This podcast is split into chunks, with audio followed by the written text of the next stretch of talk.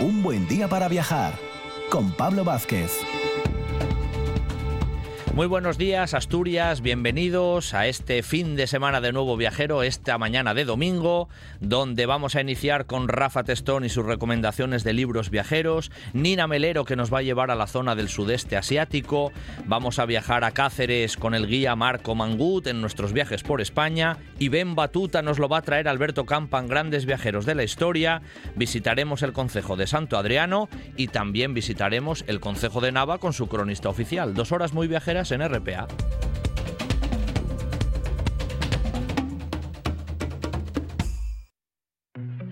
Patrocina este programa Margemar, gestión de pisos turísticos. Gestióndepisosturísticos.es.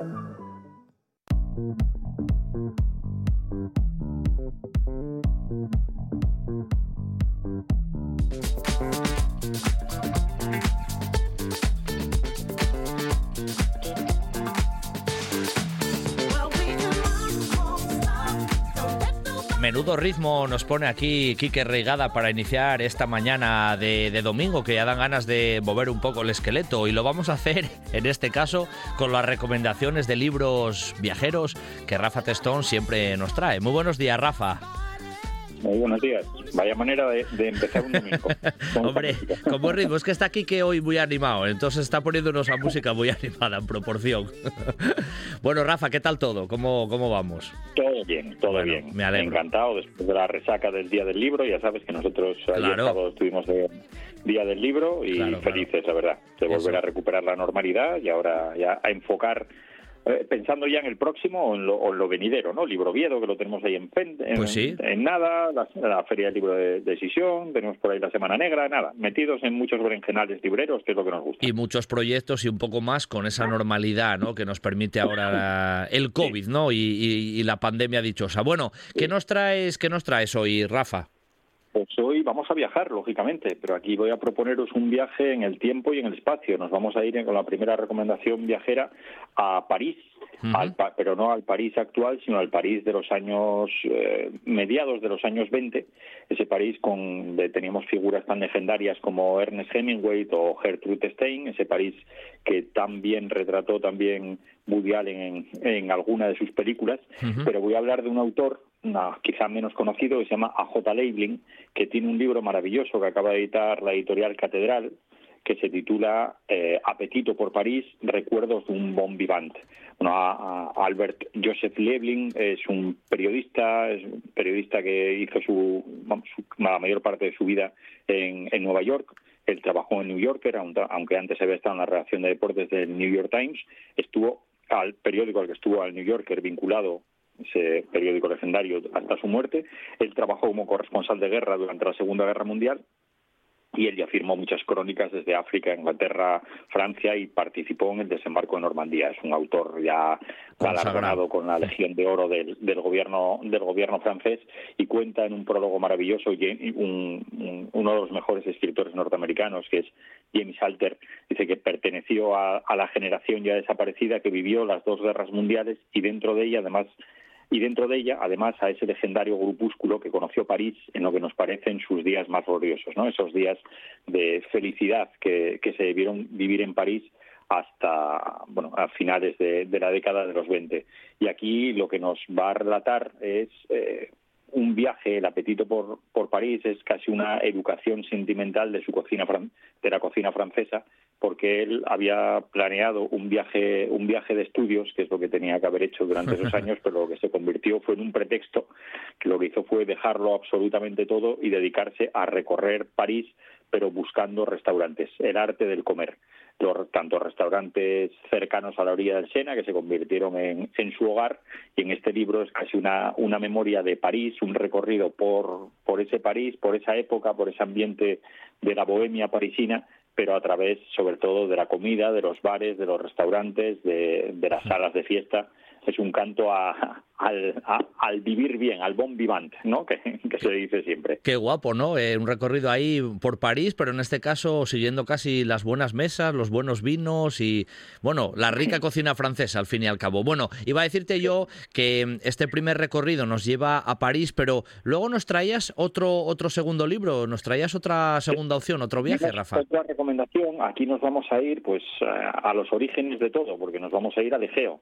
Hombre. Este libro que acaba de publicar en Editorial de Acantilado, un conocido porque es asturiano, es Pedro Laya, es escritor, helenista, es profesor, traductor, cineasta, lleva afincado en Atenas desde 1944 y toda su obra literaria siempre está explotando, eh, explorando, perdón, sobre todo la cultura griega, la, humanística en todo, bueno, en, todo su conjunto. Bueno, casi toda su producción literaria está siempre ambientada en, en Grecia, en estudios helenísticos, en este, en, libros del acantilado, ya tiene otros libros eh, sobre, sobre Grecia, pero este, este Palabras del Egeo, que lleva el subtítulo del mar, la lengua griega y los albores de la civilización, lo que hace es que acompañarnos a hacer un viaje tanto en el, tiempo como en el espacio, porque es un libro que además va a ir en un orden cronológico inverso los capítulos, desde el capítulo 10, que es el de empieza, hasta el capítulo 0. Capítulo 0 ya nos vamos a la Grecia clásica y en el 10, que es donde empezamos casi en la, en la Grecia actual. Lo que hace es una reflexión, sobre todo junto al mar, de la singularidad, de la magia de la lengua griega, tratando de explicar también a través de Grecia, a través de esos orígenes, el mundo, el mundo actual. Por mm. eso hace ese, ese, recorrido inverso que hace. Aquí vamos a tener, pues, no sé, vamos a, vamos a ver páginas de antropología, de arqueología, de historia, de náutica, de genética, de geología, de mitología, de lingüística, mm. de, de etimología, y todo lo vamos a ir descubriendo a medida que vamos leyendo, a medida que nos vamos sumergiendo en la lectura de, las palabras del Egeo, pues a través de un gran helenista como es Pedro Laya, lo vamos a ir descubriendo casi como, como si estuviéramos asistiendo a, una charla con el mismísimo Sócrates, porque parece ese, esa mayéutica de Sócrates, ese diálogo socrático de la partera que nos invitaba a reflexionar ese asombro ante lo desconocido, y nosotros vamos a ir reflexionando sobre nuestro propio conocimiento para conocer mejor nuestro pasado, que al final es la manera de conocernos mejor a nosotros, un viaje por la civilización clásica. Me gusta mucho además la editorial Acantilado, Rafa, te lo digo porque tiene muchos libros también del tema viajero, y por supuesto este debo decirlo, ¿eh? el de Apetito por París de Liebling me parece muy interesante, pero hombre, aquí barro yo para casa y este Palabras del Egeo de Pedro Laya me parece, pues eso, ¿no? Meterse ahí a profundizar en la civilización clásica y en nuestros antepasados bueno, pues amantes de Grecia, que somos muchos que nos gusta la historia y siempre es apasionante. Bueno, pues Rafa, hoy nos trajiste, claro, claro, dos viajes bien diferentes, uno a ese París apetitoso y otro a este mundo griego que sin duda nunca deja indiferente. Palabras del Egeo y apetito por París. Muchas gracias, Rafa, como siempre, un abrazo, ¿eh? Un abrazo muy grande. Un buen día para viajar con Pablo Vázquez en RPA.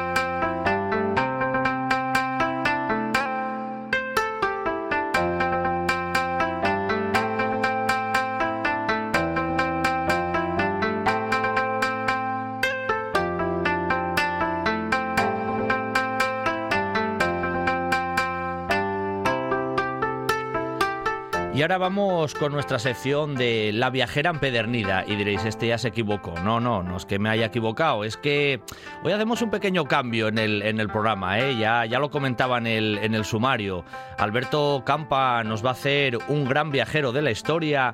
Y en esta sección que normalmente hace Alberto, pues tenemos a una persona que voy a definir como muchas veces hago amiga del programa, porque ya se pasó en una ocasión por aquí, hablando además de un libro que ella, que ella escribió, que es Archipiélago, y que está sobre todo centrada en esa parte de, bueno, del sudeste asiático, donde ella además está residiendo y, trabajando en estos últimos años, con lo cual es buena conocedora de ese entorno de Singapur, por supuesto Borneo, Indonesia, etcétera. Ella se llama Nina Melero y ya nos acompaña en esta mañana de domingo. Muy buenos días, Nina.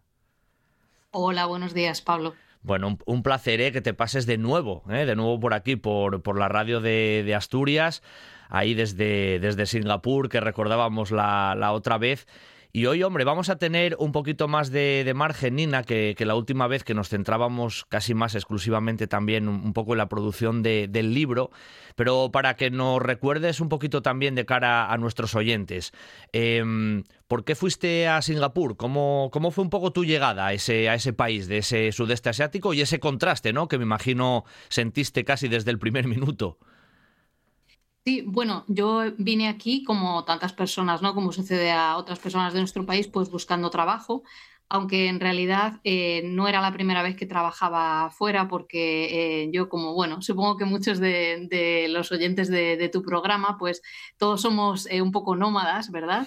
Y em, había vivido antes, en realidad he estado viviendo casi todo el tiempo, todo el tiempo fuera, he vivido en ocho países hasta ahora y aquí en Singapur llevo desde el 2015, llevo pues unos siete años más o menos. Hmm. Y em, sí, al llegar aquí mm, hay muchas cosas que, sorprenden. Yo antes de, llegar nunca había trabajado, ni siquiera había visitado, de hecho, el, sudeste asiático y em, en, mi cabeza se mezclaban, bueno, pues eh, cosas que había oído, cosas que había leído y sobre todo pues tenía esta imagen bastante eh, anticuada e idealizada, supongo, de... Eh, mm, Mm, cómo era eh, la parte que consideramos que se llama el archipiélago malayo. El archipiélago malayo en realidad es una región geográfica que abarca varios países y muchos de nosotros la conocemos sin conocerla, hmm. porque los que somos enamorados de los libros y nos gustan los libros de aventuras, pues muchos nos enamoramos de la lectura mm, leyendo eh, libros que estaban ambientados en esta zona. Eh, no sé si algunos de los oyentes eh, les gustan, por ejemplo, los libros de Joseph Conrad, que ambienta en Indonesia pues, muchas de sus novelas, o por supuesto los libros de, Salgari, que están ambientados en, Borneo y en otras zonas de, por aquí. Entonces, mi única referencia, más allá de, bueno, pues de lo que mm, sabía sobre algunos problemas sociales que por desgracia están presentes en los telediarios, en Occidente y también pues esa, ese eco mm, romántico en el sentido eh, de, la aventura, ¿no? de la asociación con la aventura que muchos teníamos en la cabeza, pero más allá de esto no, no conocía mucho más. Entonces para mí eh, fue toda una aventura descubrir eh, en lo que me equivocaba y en lo que acertaba. Y em, sí, por ejemplo, mm, si para los, los, oyentes que no hayan visitado esta zona, para hacerse un mapa mental más claro de, lo que pueden encontrar eh, por aquí. Hay eh, una parte del sudeste asiático que es una parte terrestre, digamos, de países que están en la parte peninsular, eh, como por ejemplo Camboya, Vietnam, Tailandia.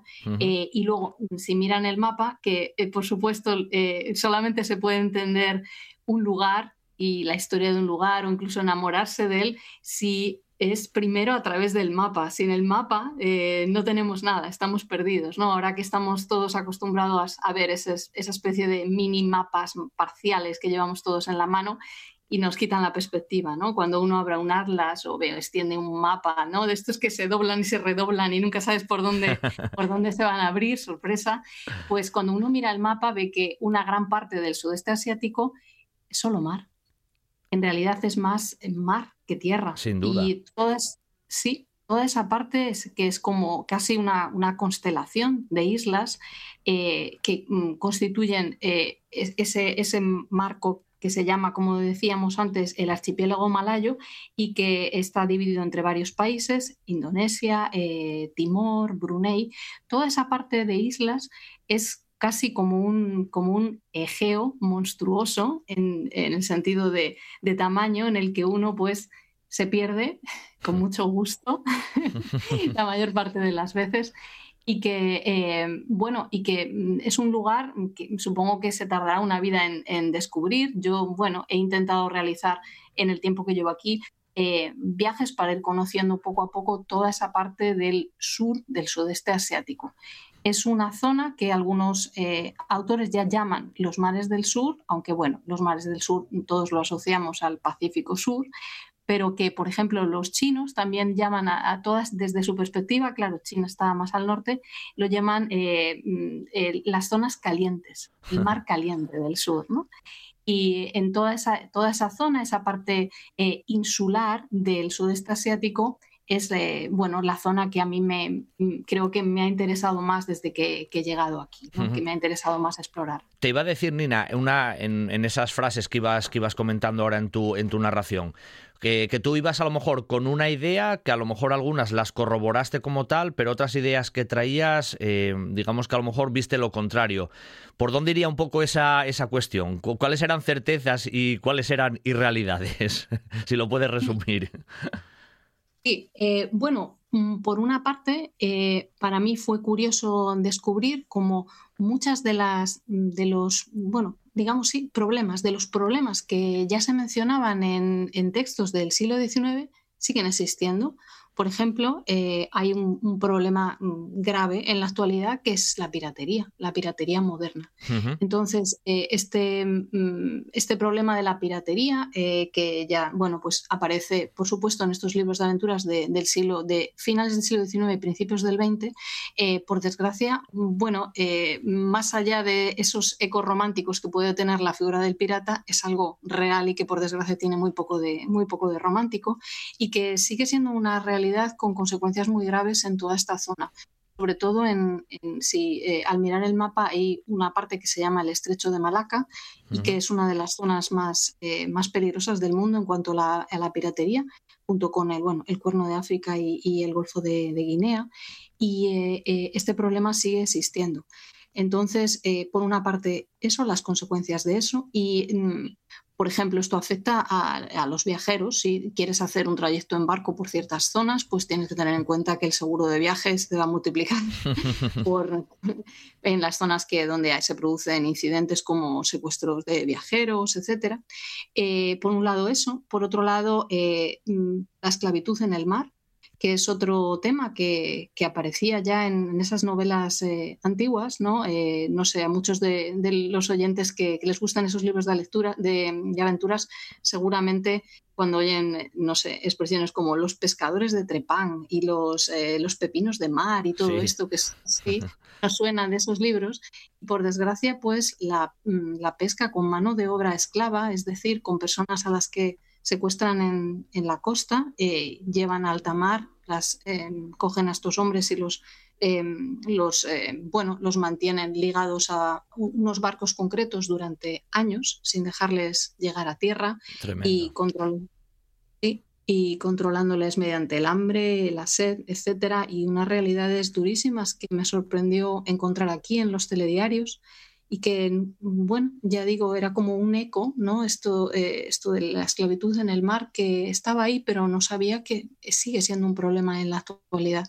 Y eh, mm, eso mm, por un lado. Y mm, por otro, toda esa exuberancia que existe en, en esta zona, exuberancia en el sentido de los paisajes, son, estamos hablando de un lugar que son laberintos de miles de islas cubiertas de manglares con mares de colores increíbles, además mares que cada uno tienen como casi su propia personalidad, con su propia salinidad, su propia fauna, su... es como un conjunto de mares.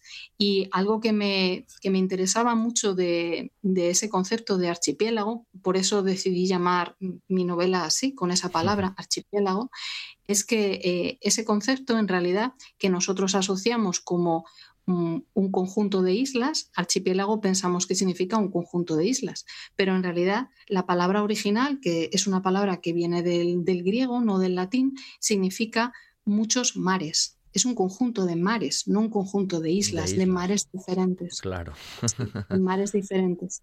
Y aquí eh, eso es una realidad casi eh, obvia, porque es cierto que en cada uno de esos mares, de esos mares existen en, el marco eh, que, estamos hablando del archipiélago malayo, hay etnias distintas. Por ejemplo, en Indonesia hay eh, cientos de grupos étnicos diferentes, eh, su propia fauna, su... Entonces es un, como decía, es un conjunto de, imagina, 17.000 islas que por lo visto ni siquiera pueden contar en Indonesia porque eh, a veces aparecen y desaparecen con erupciones volcánicas o dependiendo de si miras la marea alta o baja, cómo la mides, puedes considerar a una, bueno, a unas formaciones en el mar las puedes considerar isla o islas o no. O sea, imagínate un territorio inmenso que tiene una extensión mayor que Europa con 17.000 islas, con, eh, ya digo, mares, mm, cada uno con su propia personalidad, y eh, que realmente es ese concepto mismo de archipiélago, aunque seguramente los griegos eh, cuando nombraron a su propio archipiélago con, con, ese nombre no podían imaginar que más al este existía pues esa versión. Em, tan bella y tan, bueno, monstruosa en el sentido de, mm, el tamaño, ¿no? Eh, de, lo que es el archipiélago malayo. Y respecto a lo que me decías de qué cosas te esperabas, qué cosas te sorprendían, eh, yo no, claro, no conocía Singapur. El lugar donde yo vivo es, eh, es la ciudad de Singapur, es una ciudad-estado y que tiene, es un lugar muy, muy pequeño geográficamente, está en, al final de una península muy, muy estrecha y es un lugar de paso, es un lugar con mucho tráfico marítimo. Eh, es una ciudad mm, que ocupa la misma extensión que la ciudad de Madrid, no la, no, la comunidad autónoma, sino lo que es la ciudad, para que los oyentes se hagan la idea. Y es un lugar muy, muy urbanizado, eh, donde, mm, bueno, eh, es un lugar próspero económicamente y que mm, eh, contrasta mucho con los vecinos que tiene alrededor. Hmm. Aquí en Singapur, pues eh, todo es muy ordenado. Eh, existe un culto a la pulcritud. Mm, es un lugar muy orgulloso de su pasado colonial británico y de cultura sobre todo china. Aquí en Singapur, igual que en otros países del sudeste asiático, hay mezcla racial, pero aquí en Singapur el grupo mayoritario es de etnia china. Eh, en la vida diaria, pues todo está muy reglado, hay pautas y subpautas para todo. Hmm. Y esto es muy chocante para una persona eh, occidental. claro. claro, no estamos acostumbrados mm, a ese nivel de, control de los detalles de la vida cotidiana. Por ejemplo, mm, no se puede hablar en el transporte público. Esto es una de las, eh, bueno, de las mm, un ejemplo, un ejemplo cotidiano, ¿no? Eh, o eh, las palmeras de las avenidas están numeradas para que eh, todo esté perfectamente como, como debe estar. Ordenado. hay una... Sí, sí. Sí, sí, que te decía Nina, todo, todo muy todo muy reglado, ¿no? Muy disciplinario en ese, en ese aspecto. Sí, todo funciona a la perfección y lo que no es perfecto no vale. Existe ese culto a la pulcritud y la perfección y también un concepto de civismo ligado a la obediencia. En Occidente el civismo no está necesariamente ligado a la obediencia. No eres cívico porque estés obedeciendo, sino que el concepto es diferente. Sin embargo, aquí, claro, es, es otra cultura, eh, funciona de otra manera y esto sí que puede ser muy chocante para una persona eh, occidental. Claro. Y, eh, no, te iba a decir, Nina, que por ejemplo, estabas hablando ahora de, Singapur, específicamente, bueno, donde tú resides como, como núcleo urbano. ¿Nos suena ahí en Malasia esas imágenes también de, Kuala Lumpur, de esas grandes, de esas grandes urbes, ¿no? Casi por, por decirlo así. Pero claro, nos hablabas de 17.000 islas, cifra que nos parece, bueno, pues inabarcable y te iba a preguntar, entre Borneo, Malasia, Singapur, Java, Em, la propia Indonesia, hay mucha diferencia entre ellas, incluso a nivel social, étnico. Ya nos decías que solo en Indonesia había un montón de etnias diferentes. O sea, hay un gran contraste dentro de cada uno de los países, a pesar de compartir ese espacio geográfico, ¿no? Eh, sí, es cierto, pero el mayor contraste está eh, entre Singapur y los países alrededor. Eh, Malasia e Indonesia no son tan diferentes, por supuesto, claro, tienen su propia identidad y sus propias diferencias, pero entre sí son más similares eh, mm, que, Singapur. La excepción, digamos, sería esa, es, eh, ellos lo llaman con cariño el pequeño punto rojo. El pequeño punto rojo es eh, la ciudad-estado de Singapur y eso que estaba describiendo hace un momento, esa, ese lugar tan urbanizado, próspero, eh, con rascacielos, con presencia de la tecnología en la vida cotidiana. Eh, un ejemplo eh, no sé, vas a una discoteca, aquí existen discotecas silenciosas, algo que yo nunca, nunca había experimentado en, en, Europa. Vas, cada uno lleva su propio sus cascos y te pones la, música, cada uno está escuchando una música diferente, la pista de baile está en silencio, ¿no? Cada, cada uno con su... Entonces, eh, la tecnología está presente en cada aspecto de la vida, pero en cuanto pasas unos metros de la frontera, eh, cambia todo. Radical. Te encuentras. Sí. sí. Eh, entonces, el, contraste entre ese mundo tan urbanizado, próspero, casi del siglo XXI, en el que todo está hiperreglado, a mm, Indonesia o Malasia, es, eh, es brutal. En Indonesia, en Indonesia y Malasia, pues todavía perviven formas de vida tradicionales ligadas al mar. Existen pueblos nómadas, tanto en tierra como en el mar. Y eh, mm, bueno, mm, eh, no solamente por la extensión geográfica, sino por la, variedad étnica. Son lugares muy ricos culturalmente. No estoy diciendo que Singapur no lo sea, cada país tiene sus encantos y sus, sus bellezas, pero ah, pero eh, el contraste mayor es, es, este entre estas dos eh, realidades. También Singapur es un país muy joven, solamente existe como nación desde el año 65 y ha construido su identidad nacional, em, que además se subraya en los medios de comunicación, mm, no precisa de análisis, lo que estoy diciendo no es eh, un análisis personal, sino que continuamente los medios de comunicación lo subrayan, que ha construido su identidad por oposición a su pasado y a lo que tiene alrededor. Ellos son diferentes. Eh, es el contraste entre el jardín inglés y el caos de la selva. Literalmente. Por eso, por eso a mí me interesaba en, la novela precisamente eh, eh, explorar eso. la novela habló de un viaje que parte de la ciudad-estado de Singapur y va dirigiéndose hacia el este. Es un viaje hacia, ese salvaje este que representa Indonesia. Claro. Iba a decirte, Nina, que antes hablabas de los mapas, ¿no? Y uno cuando ve un mapa de esa zona, eh, solo las imágenes mm, de estas que se ven por encima, y me imagino que tú eso lo has experimentado, pues claro, en directo, eh, los paisajes son en muchos casos abrumadores, ¿no? Son, son impresionantes. Eh, ¿Cómo es ese aspecto paisajístico, Nina? ¿Cómo nos lo puedes describir? Yo antes de venir aquí nunca había visto un manglar, por ejemplo, y no había visto paisajes marítimos mm, rodeados de masas vegetales. Tenía asociado como, bueno, supongo que muchas otras personas que vienen de, países mediterráneos, pues no asocias eh, el mar con estos masas vegetales que te encuentras mm, eh, sin ver la tierra, o sea, directamente la masa vegetal que entra en el mar. Y para mí fue muy impresionante ver esto y lo pude ver aquí en Singapur, porque Singapur, a pesar de ser un sitio tan urbanizado, eh, en cuanto deja de mm, podarse durante un día, mm, todo desaparece. Por ejemplo, yo trabajo aquí en la universidad y hay, una, hay un, un, sendero en el que veo continuamente que están todo el día podando ahí y yo pensaba, qué afán de podar tanto, ¿no? No será tan necesario hasta que me di cuenta que realmente cuando, mm, en cuanto dejas de contener eso, eh, el camino desaparece.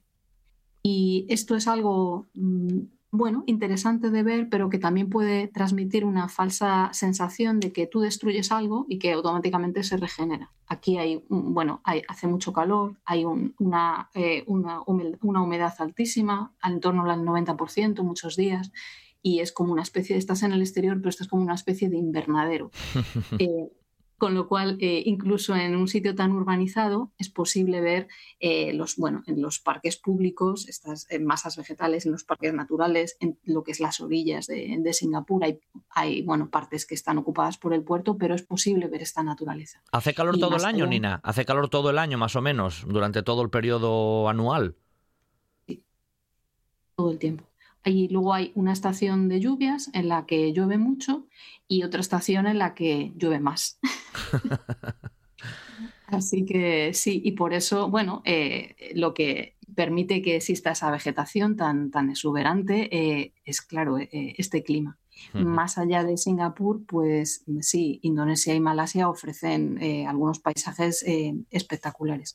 También es posible visitar lugares de alta montaña y eso a los eh, viajeros que, les interese.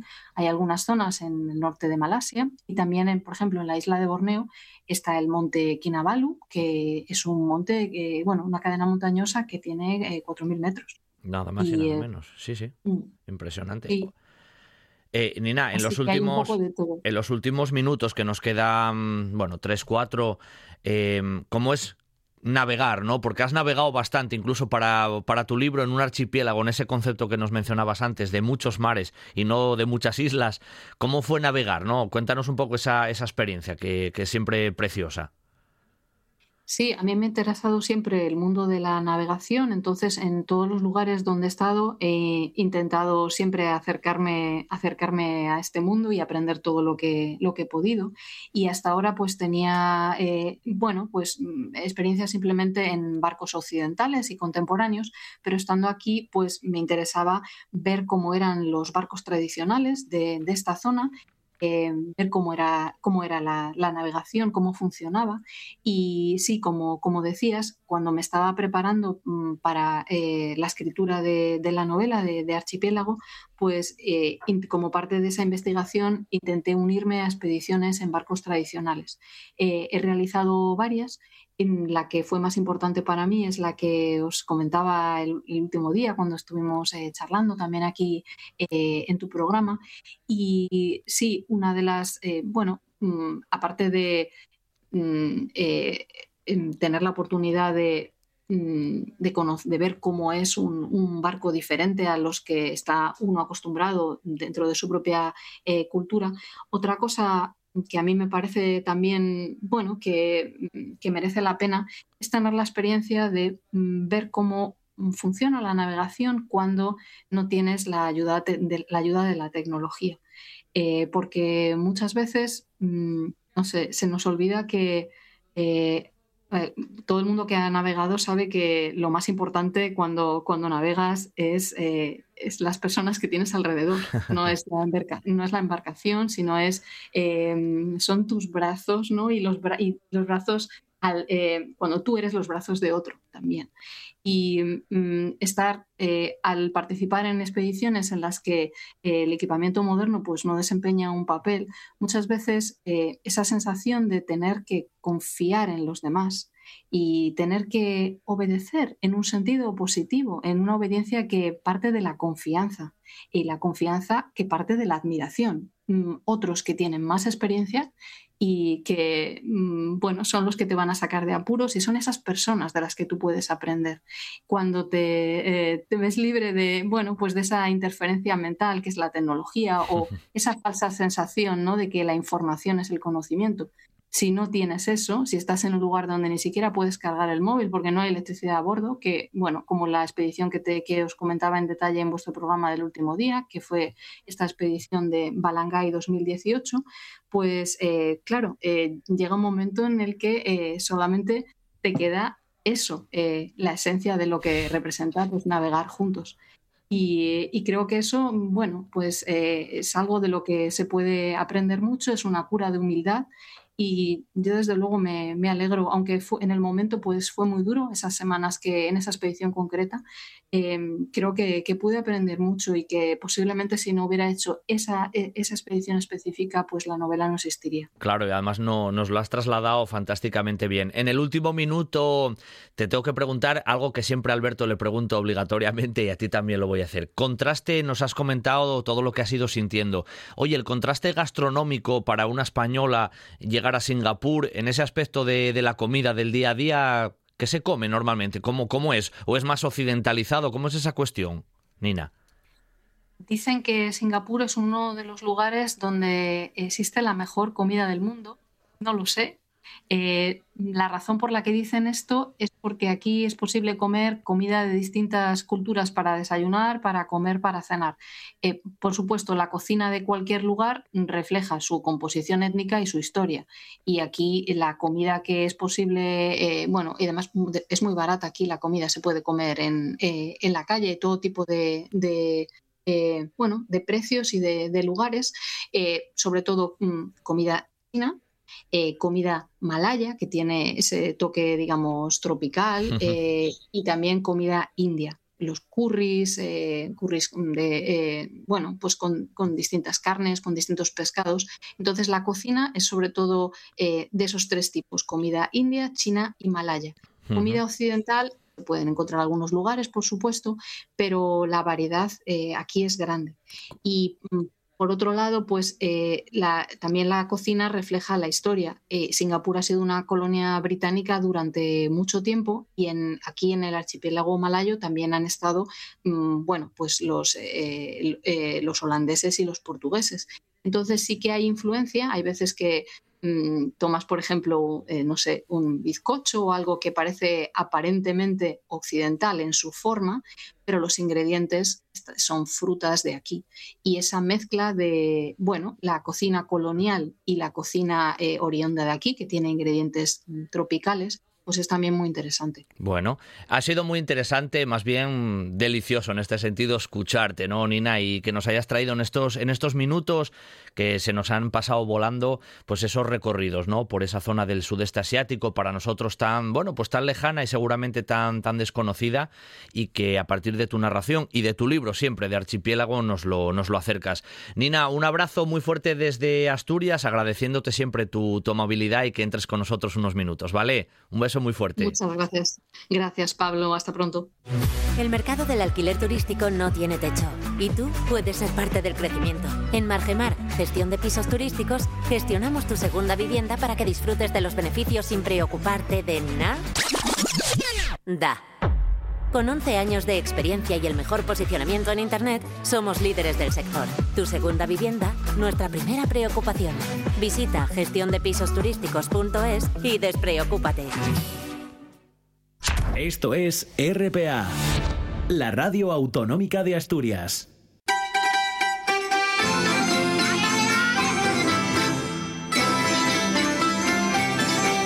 Un buen día para viajar con Pablo Vázquez.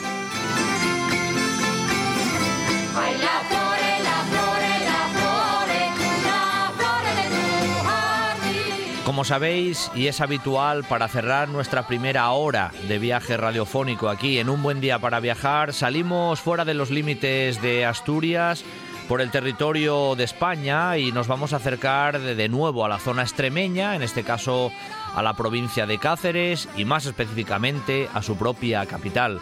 Porque, hombre, Cáceres es una de esas ciudades españolas declaradas Patrimonio de la Humanidad. Es obligatorio que Cáceres, bueno, pase por primera vez hoy, pero no sé, seguro no va a ser la última, por un buen día para viajar. ¿Y quién nos va a hablar de Cáceres? Pues una persona que conoce muy bien la ciudad, guía oficial, él se llama Marco Mangut y ya nos acompaña. Muy buenos días, Marco. Hola, buenos días, compañero, ¿cómo estás? Bueno, un placer ¿eh? que te pases por aquí, por la radio de Asturias, para traernos ¿eh? a través de las ondas y en este caso de tu voz, la ciudad de Cáceres, que, hombre, decía yo, en el listado de ciudades españolas declaradas Patrimonio de la Humanidad, una de ellas es Cáceres y será por algo, ¿no, Marco? Bueno, mm, eh, es una de ellas y es una de las primeras, de hecho, que recibió el título de Patrimonio de la Humanidad, porque fue en el año 86 y bueno, pues eh, en aquella época en la que se empezaban a añadir ciudades de todo el mundo, el haber sido una de las primeras de España, pues es un honor, pero que yo creo que refrenda un poquitito la importancia del patrimonio cultural y, y patrimonio arquitectónico de la ciudad, sin lugar a dudas. Claro, en los minutos que tenemos en esta sección va a dar para lo que va a dar, porque Salamanca, este, Cáceres, perdón, daría para muchísimo más. Eh, pero bueno, y vamos a poner las bases. Seguro que volvemos a hablar de, de, la ciudad cacereña, Marco, porque hay mucho que ver, ¿no? Y mucho que, que contar, mucha historia tras los muros, ¿no? Pero, ¿cuándo comienza la historia de Cáceres, vamos a decirlo así, a través de la historia, como, como concepto urbano? ¿Qué conocemos de esas raíces?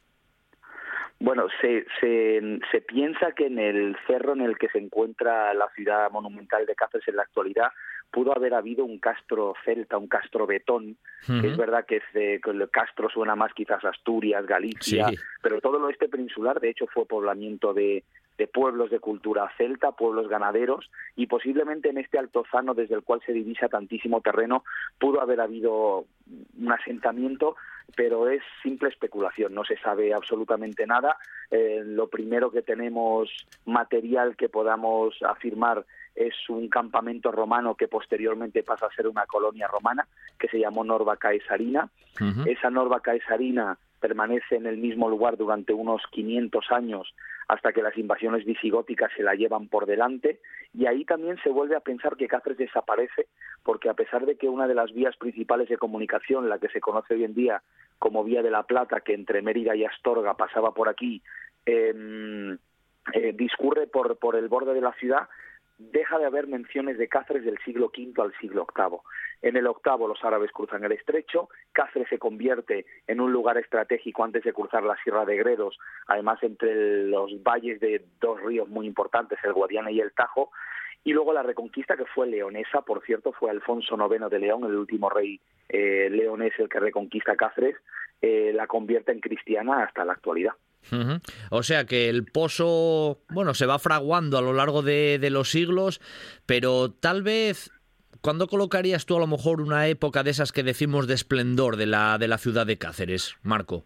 Posiblemente siglo XV, siglo XVI, porque pensemos que, toda esta zona donde estamos nosotros se convierte en el destino final de la transhumancia castellana, eh, por ser esta una zona que, eh, a diferencia de lo que mucha gente pueda pensar, es una zona con inviernos muy suaves y eso permitía que los pastos fuesen buenos de octubre a mayo.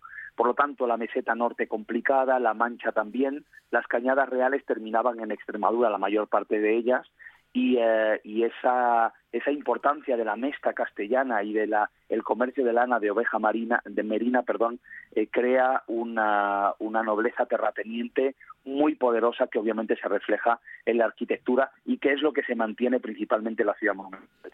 Eh, siglo XV siglo XVI principalmente.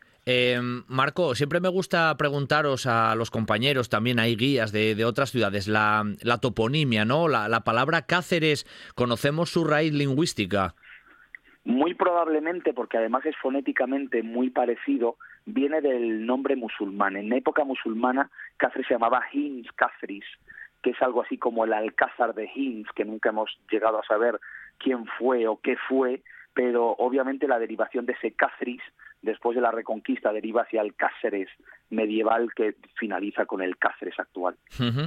Eh, vamos a hacer un pequeño recorrido en lo que nos dé tiempo en estos minutos contigo, Marco, em, casi virtual, ¿no? ¿Cuál sería un buen punto de inicio? de esas visitas que bueno que tú también haces en, la ciudad, ¿cuál sería la referencia para iniciar un, bonito recorrido por, por la ciudad cacereña? Pues mira, el parking más cercano que hay a la Plaza Mayor, que es la, puerta de entrada a la ciudad monumental, es un parking que se llama el Parking Obispo Galarza, porque en el lugar del parking hubo un seminario del siglo XVI que, bueno, tristemente desapareció en los años 60, eh, y ese parking tiene una azotea en la parte superior desde la cual hay una vista espectacular de la zona monumental y que ayuda al que viene por primera vez a hacerse una idea de la, de la ubicación y de lo que va a ver, y a partir de ahí bajar a nada, está 100 metros, la Plaza Mayor, que es, como decía antes, la, la antesala de la gran joya que es la ciudad murallada, una ciudad que a pesar de que su patrimonio es principalmente cristiano, curiosamente las murallas son musulmanas. Y cuando uno llega a la Plaza Mayor, a la Plaza Mayor ve torres hechas de tapia, de barro que, que recuerdan muchísimo a Marrakech, a, la, a la zona del Atlas, que es la zona de donde vino la gente que fortificó esa ciudad, que con muy buen criterio salva a Alfonso IX de León, me imagino pensando que eran murallas que aunque las hubiesen hecho sus enemigos, las iban a utilizar al día siguiente, pero eso sí, todo lo que había dentro de la muralla se modificó, se cambiaron mezquitas por iglesias y palacios musulmanes por palacios cristianos, y eso es lo que nos ha llegado hoy en día. En esa, en esa plaza mayor, situándonos casi en el, en el medio de la plaza, Marco, vemos en un lado, si no me equivoco, el edificio propiamente de lo que hoy es el, el ayuntamiento, pero tienes toda la razón, ¿no? Ya asoman, asoman esas torres, literalmente, ¿no? Almenadas con ese, con ese toque árabe que tú bien mencionabas, que es eso, la antesala de, la entrada a la ciudad. Es como un contraste bastante curioso a nivel arquitectónico. Sí, porque uno no se espera encontrar ese tipo de arquitectura, a pesar de que eh, si, si, si hemos viajado un poco, son las mismas murallas que han, que, que, han sobrevivido en ciudades como Jerez de la Frontera, Sevilla, Badajoz, Córdoba, Granada, mm, lo que servía se dejó, lo que no se modificó, pero es verdad que quizás a nosotros, los españoles, no nos llame tanto la atención porque eh, acostumbrados a viajar por el sur se ve bastante a menudo, pero es verdad que sorprende mucho a los extranjeros porque no esperan ver construcciones de bereberes en la península ibérica y es lo que realmente son. Hay un arco que se llama el Arco de la Estrella, que es también como algo muy, muy señero, ¿no? Según, según casi accedes, o la torre esa de Bujaco, la torre de la Hierba, que son como muy referenciales. ¿Sería una buena puerta de entrada a través de la muralla? Sí, realmente es la puerta principal de entrada a la ciudad. Eh, que además en un primer momento paradójicamente fue puerta de salida, porque esa puerta se hace para comunicar la ciudad que existía con la que empieza a existir, que es la Plaza Mayor, porque en Cáceres la Plaza Mayor no está en el corazón del recinto histórico, está fuera del recinto histórico y es verdad que se ha convertido en la entrada principal, más si cabe desde que hace seis años a unos señores se les ocurrió convertir Cáceres en desembarco del rey en Juego de Tronos y eso se convirtió en la entrada de desembarco del rey y ahora todo el mundo viene buscando la puerta de entrada de esa serie tan tan tan famosa. ¿no? Lo que hace la cinematografía, ¿eh, Marco, al final acabas convirtiendo... Era una puerta en la que nadie se fijaba y ahora todo el mundo preguntando, oye, ¿dónde se rodó Juego de Tronos? Tal. Y ahora que en octubre pasado estuvieron rodando la precuela de Juego de Tronos y Cáceres va a seguir siendo eh, desembarco del rey, me imagino que vendrá la segunda oleada de los cinéfilos buscando buscando eso. ¿no? Sí, sí, está claro. En cuanto sale por la televisión y esas series de éxito, algo hay ahí especial. Bueno, para nosotros hoy nos sirve también de entrada, ¿no? A través de, de, esa magnífica muralla. ¿Y a dónde nos lleva más o menos ese primer punto de recorrido ya intramuros, Marco?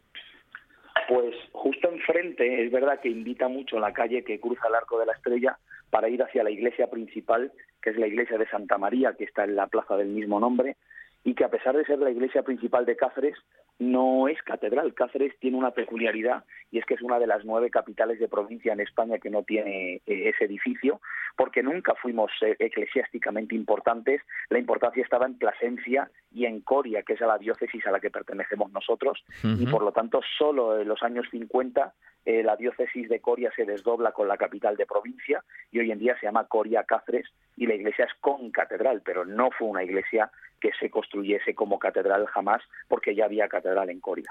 Uno ahí en esa plaza, eh, tú es verdad que la ves todos los días, pero es como viajar en el tiempo. ¿eh? De cara a nuestros oyentes, que siempre les aconsejo que a la vez que vamos haciendo el recorrido contigo, vayan mirando ¿no? fotografías o imágenes ahora con las nuevas tecnologías de Internet que nos lo permite.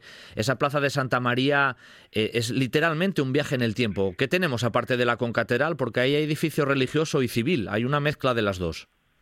Justo, ese era el centro religioso, porque además enfrente está el Palacio Episcopal, curioso, nunca hemos tenido obispo, pero siempre hemos tenido palacio episcopal. El obispo de Coria tuvo una segunda residencia que hoy es la principal y tiene una fachada renacentista con una alegoría del mundo antiguo, mundo nuevo, oriente, occidente, que me parece interesantísima. Y luego edificios de arquitectura civil muy importantes como el Palacio de Mayoralgo y el Palacio de Carvajal y el Palacio de Obando. Es que lo que tiene esa plaza, y yo siempre se lo digo a la gente cuando viene por primera vez, es que resume muy bien lo que es Cáceres. Una ciudad donde si bien los edificios no son espectacularmente grandiosos, porque ni siquiera la iglesia lo es, es una iglesia modesta, sencilla, hermosa por dentro, pero no deja de tener hechuras de iglesia pequeña, eh, mirando alrededor uno no ve ninguna intrusión moderna, que es en lo que yo resumo la importancia de Cáceres. Una ciudad que por monumentos individuales no podrá jamás competir con ninguna ciudad de España, pero que por conjunto, no ya en España, sino en Europa, está hmm. entre los tres primeros. De hecho, en el año 68 se lo consideró el tercer conjunto monumental mejor conservado del continente.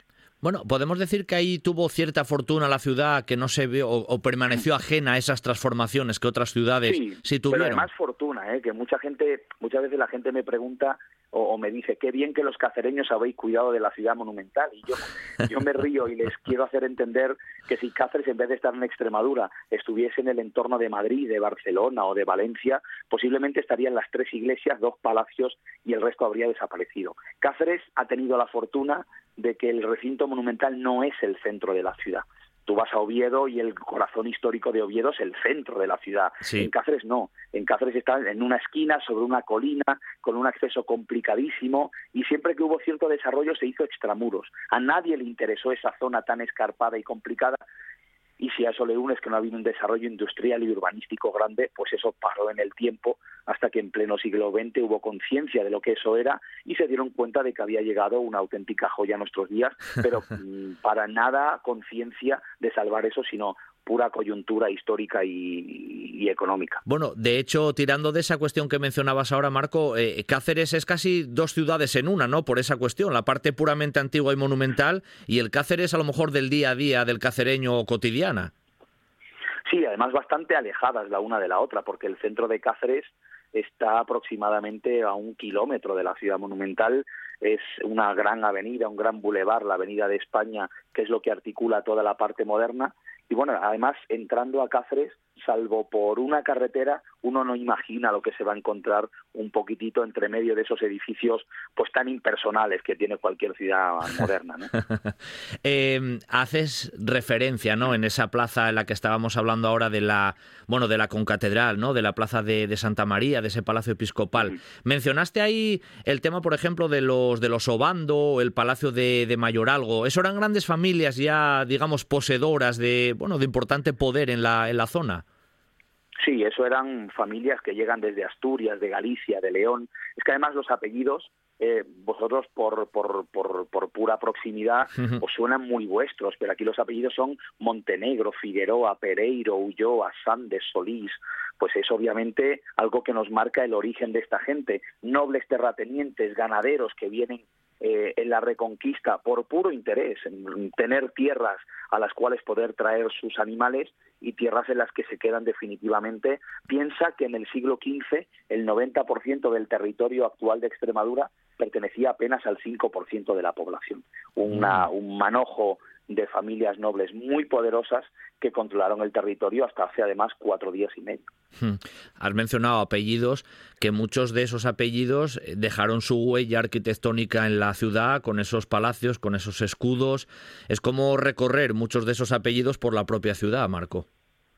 Hay 1.300 escudos controlados en la ciudad eh, al principio de la visita, cuando se lo digo, la gente se asusta, le digo, no se preocupen, no los vamos a ver todos, sería, imposible, pero es verdad que la nobleza resuma en las piedras de Cáceres, sobre todo porque en el momento en el que se pudo vivir fuera de la Plaza Mayor, los que salen de la zona monumental es la población normal, entre comillas, la población noble es la que quedó dentro de la muralla y claro, camina así es un palacio detrás de otro en una concentración inédita en España y como decía antes en buena parte del continente europeo. Hablando de palacios, y eso lo digo también un poco porque, bueno, tuve la oportunidad de conocer eh, Cáceres, el palacio de, los llamados golfines, ¿no? Que es un punto también como muy, muy fotografiado de, de, la población y que tiene una historia siempre por detrás curiosa. La propia plaza, casi enfrente de la concatedral, se llama así, ¿no?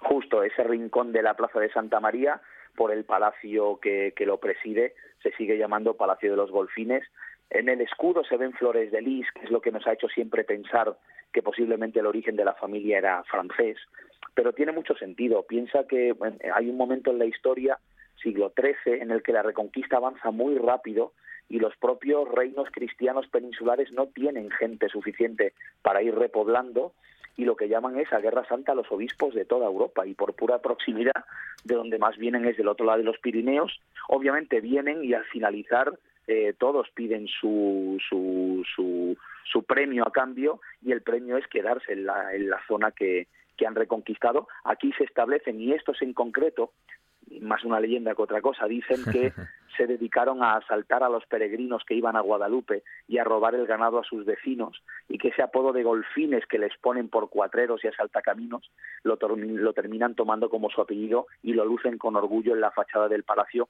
que para mí a día de hoy es sin duda la fachada más bonita de la ciudad monumental de Cáceres, un, un dechado de, de, decoración plateresca que es realmente soberbio. Hoy en día es una fundación privada, por cierto. Eso te iba a preguntar, ahora tiene otra actividad, ¿no? En este caso es más, más privado, ¿eh? La última propietaria falleció hace 10 años, eh, dejando una fortuna de 500 millones de euros sin descendencia y antes de fallecer creó una fundación que dinamiza muchísimo la vida cultural de la ciudad, exposiciones, conferencias, la verdad es que es un sitio interesantísimo, aparte de haber abierto el palacio al público para visitas diarias, un palacio con una gran carga histórica, porque ahí fue donde se quedaron Isabel y Fernando cada vez que venían a Cáceres, y de hecho en la fachada está el escudo de los reyes católicos como testimonio de haber sido, eh, pues eso, eh, aposento de los reyes. O sea que cuando pasaban los reyes católicos por Cáceres se alojaban en ese palacio de, los golfines. Efectivamente, los golfines de abajo, porque hay dos, golfines de abajo y golfines de arriba. Ah, correcto. Oye, mira, desde eh, entrábamos ahí por ese arco de, la estrella, ¿no? Y visitábamos ahí virtualmente esa plaza de Santa María, la concatedral, esa plaza de los golfines. Desde ahí, Marco, ¿dónde sería otra, otra de las paradas casi obligatorias en el, en el marco histórico de, la ciudad? Pues mm, desde el Palacio de los Golfines, pasando por una plaza que hay justo al lado, que es la Plaza de San Jorge, donde hay una iglesia neoclásica, jesuítica, que llama mucho la atención por las Torres Blancas. Cogemos una calle a la derecha que nos lleva a la parte alta, que es el otro centro de interés grande que hay arriba, y al igual que la parte de abajo tiene una iglesia, en este caso sería la iglesia de San Mateo, llegamos al punto más alto de Cáceres, 460 metros sobre el nivel del mar, y allí en el Palacio de los Golfines está pues lo que es quizás la joya más importante del patrimonio de Cáceres, que es el aljibe eh, andalusí, el aljibe hispanoárabe, que hay bajo los cimientos de lo que hoy en día es el Museo Arqueológico de la ciudad. Mm, o sea, ese punto es como foto típica, ¿no? También, vamos a decirlo así, o punto estratégico de la ciudad. desde arriba hay, una, hay un mirador hacia la colina que alberga el santuario de la Virgen de la Montaña, que es un es como el naranco que tenéis vosotros, pues eh, se llama naranco, ¿verdad? Sí, no, no, muy bien, sí, vale, perfecto. Sí, sí, que bueno, pues arriba hay un mirador, pues hay algo similar en Cáceres y desde la parte alta de la zona monumental hay una panorámica fantástica, incluso en un día eh, claro se puede llegar a ver el perfil de Trujillo, que está a unos 45 kilómetros de aquí, o sea, la vista es espectacular. El, conglomerado urbano eh, que estábamos mencionando directamente también tiene estaba fijándome varias varias iglesias aparte de los propios aparte de los propios palacios de familias nobles. Hay varios conjuntos también eclesiásticos no bueno dentro de la zona monumental están esas tres iglesias que he nombrado la de los jesuitas que es la iglesia de San Francisco Javier la de Santa María, la concatedral, San Mateo en la parte de arriba, y luego hay un par de conventos también en el interior de la zona monumental, el de San Pablo y el de las Jerónimas. Esos son los dos, los dos conjuntos que hay. Eh, sí, de, arquitectura eclesiástica, sí. Hemos hablado de árabes, hemos hablado de, cristianos, pero Cáceres también tuvo relación con el ámbito judío. ¿Hubo judería en la, ciudad antiguamente? ¿Se conoce esa hubo información? Juderías, hubo dos hubo Dos. Una judería vieja intramuros, eh, que ni siquiera fue un gueto en un primer momento, quiero decir, no fue obligado ir a esa, a esa, vivir en esa judería, pero por pura conveniencia así fue, pero en 1471 precisamente los golfines eh, obligan a los judíos a salir a un gueto en torno a la Plaza Mayor, por lo que en Cáceres realmente estuvo la judería vieja intramuros y la judería, perdón, la judería sí vieja intramuros y la judería nueva extramuros de 1471 hasta la expulsión definitiva en 1492.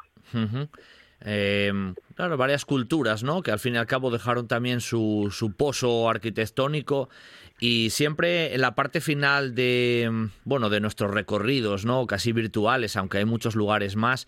Te iba a preguntar dos cuestiones, Marco. Tú como guía de Cáceres, eh, punto que para ti a lo mejor desde el, desde el punto de vista sentimental mm, te tira más de, Cáceres. Y dos, la segunda, que me lo entremezcles, ¿qué comemos después de ver una ciudad tan interesante? La parte un poquito gastronómica de, de la capital, ¿qué nos recomiendas? La verdad es que satisfacer a un asturiano que sale de Asturias, que es donde mejor se come del mundo, es complicado, ¿no? Pero, es verdad que España desde el punto de vista gastronómica, como tú sabes, es riquísima. Y aquí pues obviamente lo obligado es todo lo que tenga que ver con el cerdo ibérico. Y bueno, zona de transhumancia, el cordero es muy importante en la zona también. Y muy curioso, eh, en Extremadura hay muchísima ah, muchísima receta tradicional vinculada al, al bacalao. Pero porque durante muchísimo tiempo estamos muy alejados del mar. Aquí el mar está a 300 kilómetros, es una zona muy continental y sin embargo el bacalao desalado, eh, perdón, salado y seco era el único pescado que llegaba del mar eh, en buenas condiciones y por eso la gastronomía tradicional de la zona eh, incluye muchísimos platos que ver con el bacalao.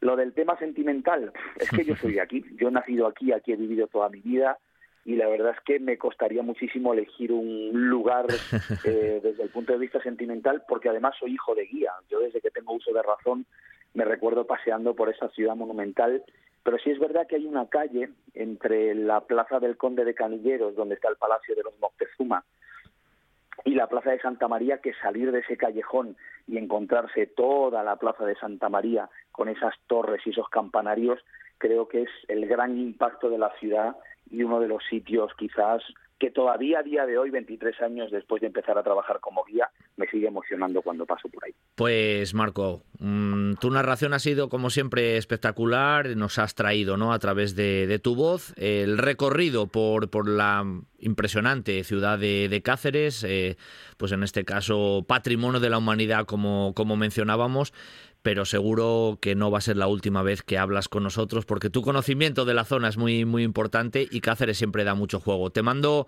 un abrazo muy fuerte desde Asturias, ¿vale? Y muchas gracias. Un abrazo enorme para todos los asturianos que nos escuchen, los esperamos aquí con los brazos abiertos y tira de mí cuando quieras que yo encantado de, ayudarte en todo lo que necesites. Un abrazo amigo, hasta la próxima. Un, placer. Gracias. Esto es RPA, la radio autonómica de Asturias. Patrocina esta sección Margemar, gestión de pisos turísticos. gestiondepisosturísticos.es.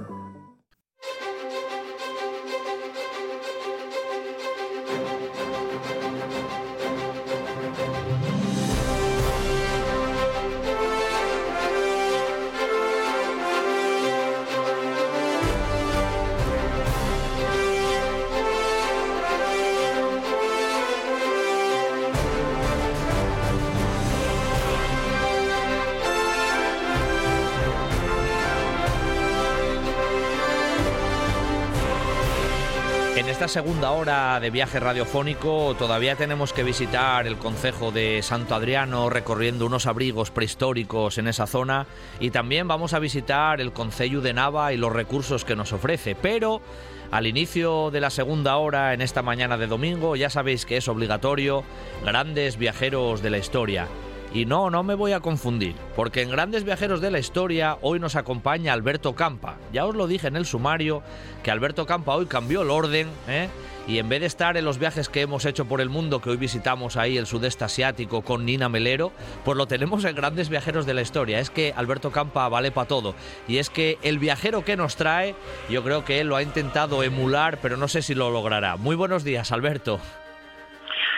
Pablo, ¿qué tal, hombre? ¿Cómo no lo vamos a emular? Lo, emulamos y si hace falta se supera. También es verdad que en nuestra época, ¿eh? en, la, en la de él yo creo que era insuperable. Seguro. Si nos retrasamos 700 años atrás, ahí sí que no lo superaba nadie, porque la verdad es que es lo que tú llamas un crack. Un crack, un crack. Y literalmente, Alberto, iba a decirte yo que mm, es verdad que cuando pensamos en un gran viajero en la historia, principalmente nos suele venir a la cabeza la imagen o la figura de, Marco Polo, ¿no? Que lo hemos tenido también aquí en la, en la sección, porque sí, porque nos viene a la mente.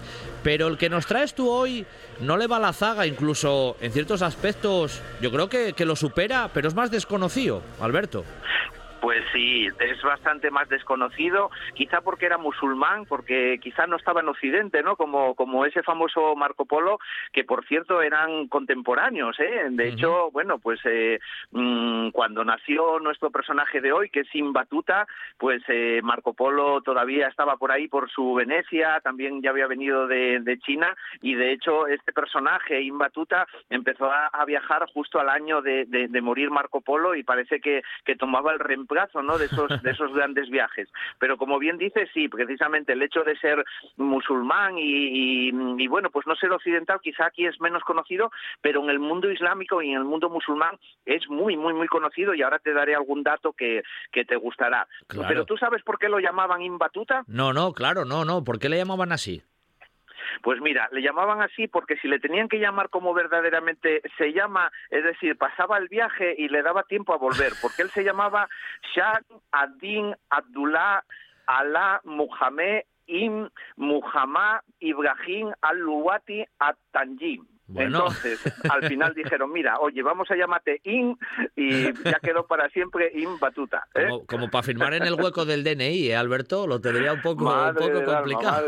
Imagínate el funcionario encima, que si tiene que también deletreárselo. ¿eh? Madre mía. Bueno, para, mí Es, para mí es Ibrahim Batuta. ¿eh? Ibrahim es parte de su nombre, por supuesto tiene esos nombres de Abdullah, de Mohamed, de Alá, porque lógicamente el Islam era como, como nosotros después con, con, con ese José María y con esa María del Covadonga que poníamos todos. ¿eh? Así es, así es. Oye, eh, ¿conocemos algo que tú ya conoces también esta sección? ¿Conocemos, no sé, parte de, la vida del personaje incluso antes de que se ponga a viajar? ¿De dónde venía? ¿De dónde era? ¿Conocemos algo de eso, Alberto? Sí, sí, sí. Vamos a empezar por ahí. ¿eh? De hecho, bueno, pues Imbatuta era, era marroquí, era eh, de Tánger, era un tangerino, como te comentaba antes, aunque aquí no lo conocemos tanto, yo recuerdo que que mi, primer viaje a África fue pues a, Marruecos y, recuerdo que, bueno, de aquella se viajaba en autobús, se cruzaban el ferry, crucé en un ferry, en un transbordador que había de Ceuta a, Tánger y el ferry se llamaba Imbatuta, ¿eh? porque realmente pues allí, lógicamente en Marruecos y sobre todo en Tánger, pues lógicamente su, su hijo pródigo y no solamente este transbordador, sino también el aeropuerto, hoy el aeropuerto internacional de Tánger se llama el aeropuerto Imbatuta, ¿no? Y, y además, bueno, pues hay algún centro comercial, uno de los mayores del mundo, que está en Dubái, que lleva también su nombre y de hecho está repartido todas las partes de ese centro comercial en lo que eran las regiones que él visitó, la región de Al-Ándalus, la región de Asia, la región africana, y, bueno, pues por eso te digo que allí está muy presente, ¿no? Mm. Aquí en, en Tánger nace en el año 1304, de eso sí tenemos eh, seguridad, era el año 703 de la, de la Égira, y, bueno, pues eh, de una familia, bueno, pues vamos a decir que acomodada dentro de, ese Tánger, bueno, pues le, permite que después, pues un día eh, empieza a viajar pues a la edad de, de 21 años y justo, como decíamos antes, al año de morir Marco Polo. Este seguro que, le, estando en una familia más o menos bien posicionada a nivel social en aquel momento, en la Tánger natal y demás, seguro que tenía afición a la lectura en aquellos momentos y en temas de geografía, porque normalmente estos viajeros suelen tener no sé, ese punto, ¿no? En relación con los libros, suelen tener esa influencia y seguramente a él le pasó también. Pero ¿por qué inició ese viaje? ¿A dónde iba? qué, qué proponía? Bueno, pues eh, proponía lógicamente uno de los cinco pilares, de las cinco obligaciones de cualquier buen musulmán de, del Islam, que era, bueno, pues eh, lógicamente peregrinar a la, a la Meca, ¿no? Toda persona sana y que tiene posibilidades económicas, pues una vez en la vida tiene que peregrinar a la Meca. Pero él como superó todo, eh, no peregrinó una, peregrinó cuatro veces a la Meca, cuatro veces estuvo y por supuesto, pues también llevaba a rajatabla pues esos cinco pilares del Islam que recordamos que es, bueno, pues pues profesar esa, esa fe de, Mahoma, eh, pues orar esas cinco veces al día, dar limosna, eh, hacer el ayuno en el Ramadán, que también pues lógicamente le pilló muchas veces en viaje, y bueno, pues esa que fue el principio de, este su viaje, que era pues eso, ir a, ir a la Meca para lo que convenció a sus padres, y se fue. Lo que quizás sus padres no sabían era que iba a volver casi 30 años más tarde para, para casa, y desgraciadamente ellos ya no, ya no estarían. Esto era como ese que decía que iba a comprar tabaco y no volvía nunca, ¿eh? eh vaya vaya la, que, la que les lió a los padres. Les dijo que marchaba y, volvió a los 30 años. Se dice pronto. la verdad es que ese viaje que comienza con ese pretexto, al final acaba recorriendo pues casi tres continentes eh, enteros, casi lo que se conocía de aquella época, haciendo pues más de 100.000 kilómetros, eh, recorriendo pues sobre unos 40 países de los que existen actualmente para que nos hagamos una idea y bueno, pues lógicamente conociendo todo ese mundo islámico que hay que recordar que en aquella época, en ese siglo XIV, quizá era la parte más pacífica del mundo, es decir, el mundo islámico tenía eh, pues eh, una cierta tranquilidad y realmente se podía viajar, lógicamente no sin incidentes porque también tuvo muchos, pero sí que hay que decir pues que de aquella era nuestra Europa, ese final de la Edad Media, pues una época oscura y complicada, mientras que en el mundo islámico pues eh, todo era lectura, libros, arte, un mundo pues que, bueno llega hasta nuestros días, pero bueno, ya un poco descafinado hoy en día, ¿no? Em, solo desde Tánger a la Meca y hay una buena tiradilla, ¿eh, Alberto, para iniciar el viaje. Pues, ¿eh? Mucho, mucho. Lo hizo por, por ese norte de, África, desde ahí, desde Tánger, pues lógicamente cruzaría a Argel, a la ciudad de Constantín, son zonas donde he tenido oportunidad. La verdad es que he estado en muchos sitios que, que, estuvo él, no, no en todos, porque desde ahí, desde, desde Argel, lógicamente pasó a Libia, uno de los países que me quedan por conocer de África, y desde ahí ya llegaría a Alejandría, donde sí estuve dos veces, podría visitar esa esa biblioteca de Alejandría, también la zona donde estaba el faro, eh, pues una ciudad que también es patrimonio de la humanidad y que a él le asombró y que realmente pues le gustó mucho, ¿no? Quizá era de las grandes ciudades, de las primeras grandes ciudades que, veía, ¿no? Desde allí ya, bueno, pues se dirigiría hacia el Cairo, también vería pues toda esa zona de las pirámides y también todos los templos del Nilo, porque la idea que tenía para ir a la Meca era ir remontando el río Nilo y después desde lo que es la zona pues del, del Mar Rojo ya cruzar en barco hacia, hacia hacia la actual Jeddah y la zona de Meca, pero bueno, no, no, no pudo, ahí hubo un cambio de planes por, por un problema que hubo también con el barco y lo que haría sería dar toda la vuelta, retroceder, cruzar ese desierto del Sinaí e irse, bueno, pues a lo que hoy es la actual mm, Israel, Palestina, Siria, porque bueno, pues visitaría Jerusalén, visitaría Belén y, también Damasco antes de, seguir hacia la Meca. Bueno, que luego sí, llegó a la Meca, nos dijiste que llegó a estar hasta incluso otras tres veces más después de, de la primera, que estuvo cuatro veces, pero no se frenó ahí, porque luego, luego tiró mucho más para adelante, vamos a decir, más hacia el este, ¿no? O sea, se, se porque tuvo un afán viajero ya de ir más allá, ¿no? De seguir conociendo. Cuando acabó la peregrinación visitó pues la, tumba de, Mahoma en Medina, estuvo en la Meca, eso más o menos sobre el año 1326. Bueno, pues ahí tuvo la oportunidad de, bueno, pues de, irse con una caravana que se iba hacia lo que era, bueno, pues el Mesopotamia, ¿no? Lo que era eh, toda esa zona de, de, Irak, eh, de Irán, pudo ver pues eh, Basora, también pudo estar en, en, esa ciudad tan guapa de Persia que era Isfahan y también en Shiraz, donde tuve también oportunidad de, estar, una ciudad eh, muy bonita y que de aquella, bueno, pues ya la controlaba prácticamente todo, todo el, el imperio mogol.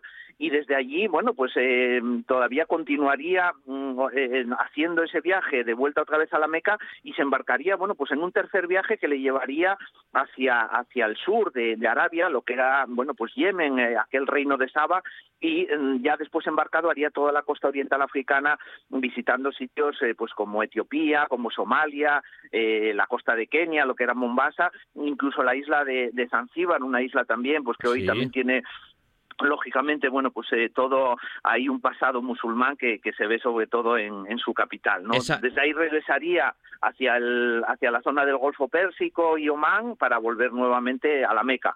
Eh, la Meca, por decirlo de alguna manera, sería ahí su, su base y bueno, pues muchas veces volvería a ella, pero desde ella siempre tendría oportunidades de, de seguir viajando como, como después hizo después de este, de este segundo, tercer viaje, podemos llamar, tercer viaje casi. Oye, en la, en la línea esa, por ejemplo, que tú mencionabas ahora, que le llevó casi hasta Zanzíbar.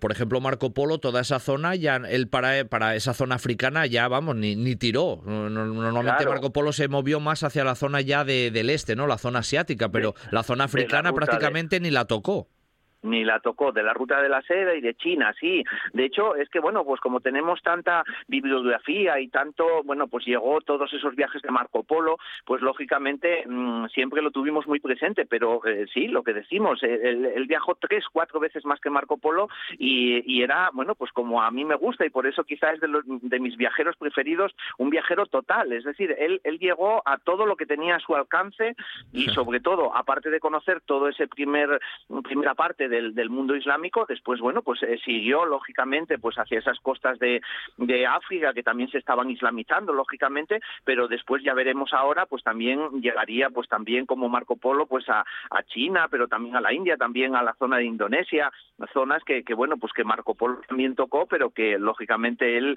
eh, pues muchísimo más kilómetros y muchísimo más eh, viaje que, que, hizo el, el, veneciano, ¿no? Oye, dejó por escrito también algo de de, su recorrido. Tenemos la bibliografía de, bueno, ya que viajó tanto, como Marco Polo también dejó su huella escrita y Ben Batuta también dejó la suya, Alberto. Sí, sí. Después de, hacer esos eh, viajes desde ahí, desde la Meca, que después le llevaría también pues a la zona de Turquía, Constantinopla, lo que es el Mar Negro, también estuvo en Crimea, ¿no? Y, toda esa zona de Astrakán y después irse hacia esa zona de, de, India, Ceilán, Maldivas, Bangladesh y, después la zona de Sumatra, pues eh, a, la vuelta de, uno de sus viajes, bueno, pues un, granadino eh, escribiría sus memorias, las cuales fue contando después de tantos años y que compusieron un, un libro que se llamaba que se llamaba La Rila, que, bueno, pues aquí lo, lo, traduciríamos eh, como, bueno, pues eh, a través del Islam, ¿no? Los viajes a través del, del Islam. Pero en ese libro quedó plasmado todo ese periplo viajero de tantos años que fueron pues casi 30 años viajando. La ruta de la seda también es protagonista, claro, también la siguió, lógicamente. Sí, sí, sí, sí, porque mm, como te comentaba, ¿no? Después de, volver nuevamente a la Meca y pasarse por por eh, Turquía, donde buscaría un guía que, le pudiese acompañar a la India, pues todo ese viaje lo hizo pues a través del Mar Negro y desde ahí, bueno, pues cruzando el norte del Cáucaso y toda esa zona del, del Mar Caspio, del Mar de Aral, bueno, pues llegaría a lo que es hoy la actual Uzbekistán, visitaría pues eh, sitios tan nombrados como Bujara, como Samarcanda y después desde ahí ya se pasaría hacia la zona Afgana, hacia la zona de, Kabul, para llegar a, Delhi, donde comenzaba un sultanato muy importante, el sultanato de, Delhi, que llegaría después también hasta nuestros días con monumentos muy importantes que hoy en día se visitan en la India y que, bueno, que en algún programa también veríamos, ¿no? Eh, Alberto, uno se imagina, ¿no? Nos imaginamos cuando tú viajas ahora en el siglo XX y en el siglo XXI con las facilidades del transporte y las comunicaciones dentro de lo que cabe, a pesar de que hay zonas todavía que, bueno, que es mucho más dificultoso, como nos pero llevar esto al siglo, al siglo XIV e imaginarse esa cantidad de regiones, países, eh, climas diferentes, desiertos, montañas, oye, moverse por ahí y hacer esos viajes debió ser impresionante, ¿no?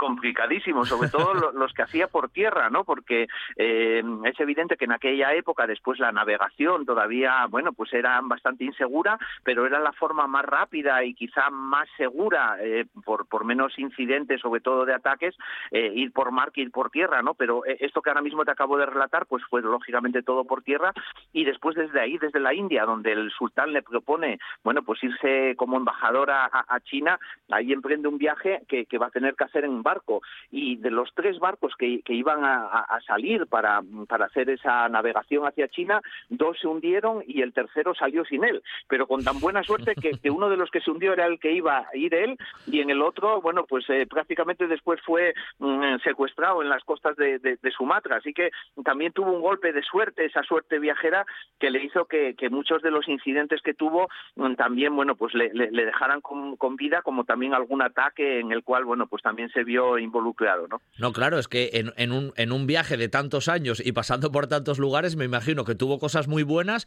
pero que también vivió situaciones de estar al borde, como quien dice, casi de, de, la muerte, literalmente. Sí, sí, sí. Hombre, tuvo otras buenas también, que bueno, pues eso es lo que permitía el, el, Islam también, y es que se casó muchísimas veces, tuvo bastantes mujeres, ¿no? Se estima que, que tuvo casi 10 mujeres, y, bueno, una de ellas, y sobre todo que a él le llamaba mucho la, curiosidad, la tuvo en las Maldivas, ¿no? Precisamente después de, ese incidente con los barcos, decide no volver a Delhi, donde, bueno, pues no, no tenía ya un, buen trato con el sultán de allí de Delhi y se fue a las Maldivas, donde, bueno, pues allí se casó, tampoco le salió muy bien la cosa, desde allí se marchó a Ceilán, a lo que es la actual eh, Sri Lanka, donde también pudo visitar sitios tan bonitos como, como Kandy, donde mm, estaba ese Buda, de ese diente de Buda, ¿no? Que también tuve oportunidad con, con Mónica de ir a, visitar allí en la ciudad de Kandy desde allí, bueno, pues ya se iría también otra vez en barco, embarcado hacia, hacia lo que es la actual Bangladesh, Chittagong, y después, bueno, pues toda, toda esa península malaya, y bueno, pues pasaría, como hablaste hoy en el programa, también desde ahí, desde esa zona de Singapur, por ahí pasaría también navegando para llegar a lo que es la, la, actual Guangzhou y Guangzhou, donde, bueno, pues donde desde ahí se dice que, que bueno, que también pudo llegar a, a Pekín, aunque lógicamente un viaje mm, tan, bueno, pues eh, tan contado después de tantos años, eh, se supone que también alguna mentirijilla también habría por ahí, ¿no? Pero bueno, por lo menos él lo relataba bastante bien. Muy bien, muy bien. Oye, y en, en la famosa Al-Ándalus, ahí en el sur de España, ¿tocó algo también? Eso, bueno, de Tánger ya, eso ya le parecería un paseo, pero algo tocaría por ahí también, ¿no?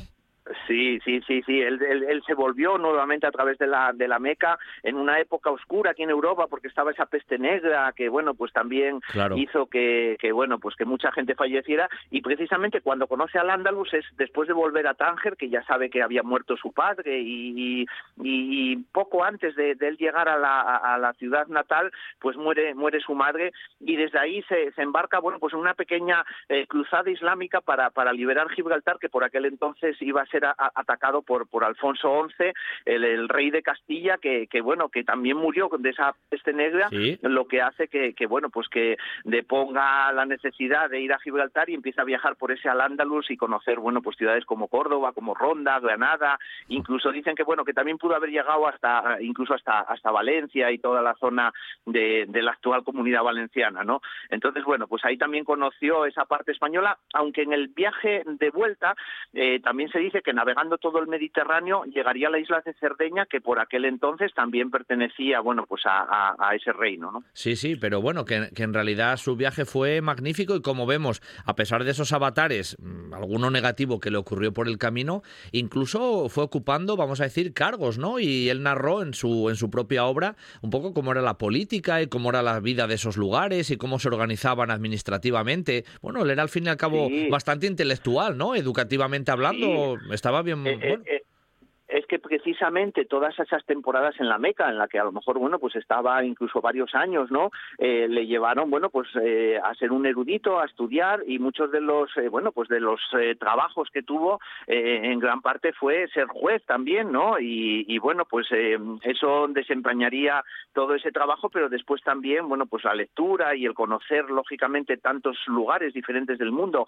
tantas diferencias también en el Islam, porque también conocería a los chiitas, aparte de los de los de la mayoría sunita o por ejemplo bueno pues lógicamente toda la zona de, China o también bueno pues ese Islam en África que pues era más moderado que, en esa otra parte pues le hace que tenga una, una, una visión del mundo como bueno pues como muchas veces decimos que hoy en día quizá tenemos los viajeros pues muchísimo más abierta y, más objetiva no en cuanto a, poder bueno pues describir cada una de las cosas y sobre todo compararlas de unas zonas y de otras del mundo ¿no? bueno en el último minutín sabemos sabemos cómo falleció, cómo murió, dónde, cómo fue un poco esa parte final.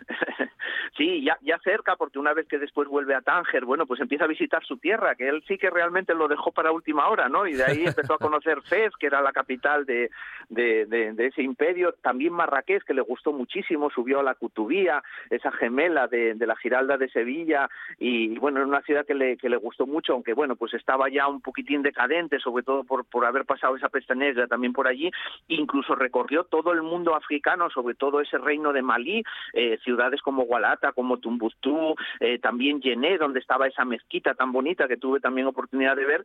Y bueno, pues nada, vuelve y la fecha de su muerte no es tan, bueno, pues muy fija. Moriría entre los 70 y 74 años aproximadamente.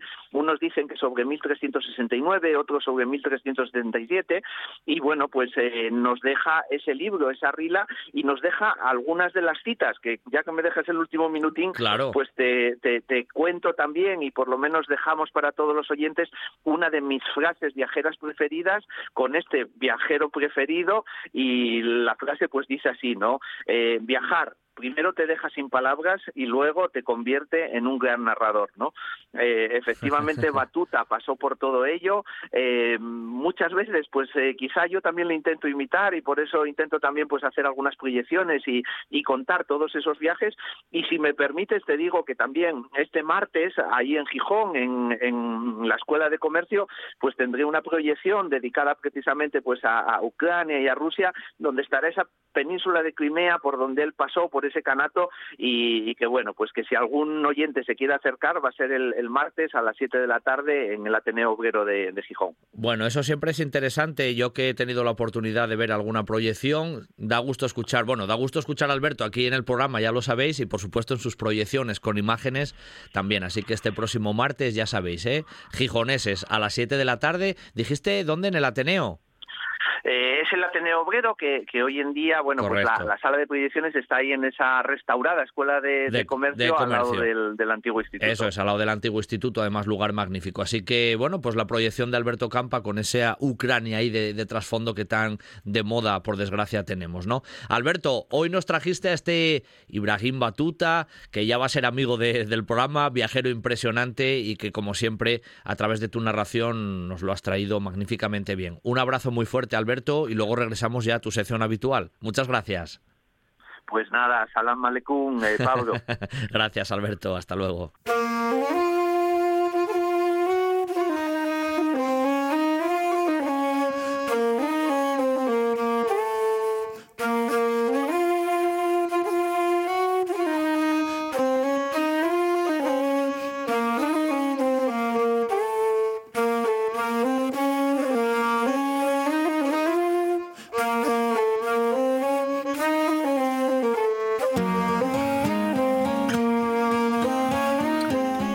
Si nos quedamos ahora en territorio de Asturias y nos acercamos ahí a la parte del Concello de Santo Adriano? Porque ahí está este centro de investigación y ecomuseo La Ponte, que ya en una ocasión bueno, pasó por aquí en uno de sus itinerarios y recorridos, vamos a decir turísticos y culturales y por supuesto viajeros.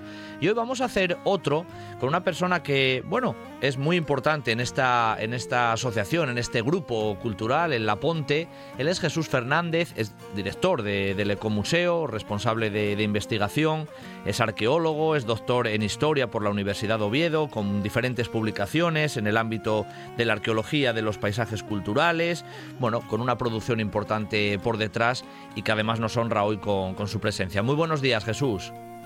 Hola, buenos días, Pablo, ¿qué tal? Bueno, lo primero, un placer, ¿eh? que te pases unos minutinos por aquí para, casi como para quien dice, hacer uno de esos itinerarios, ¿no? Que, proponéis, porque mm, en realidad, para recordar un poco a nuestros oyentes, Jesús, ¿qué es La Ponte? ¿Qué, qué proponéis desde, desde La Ponte, desde ese centro de investigación y ecomuseo?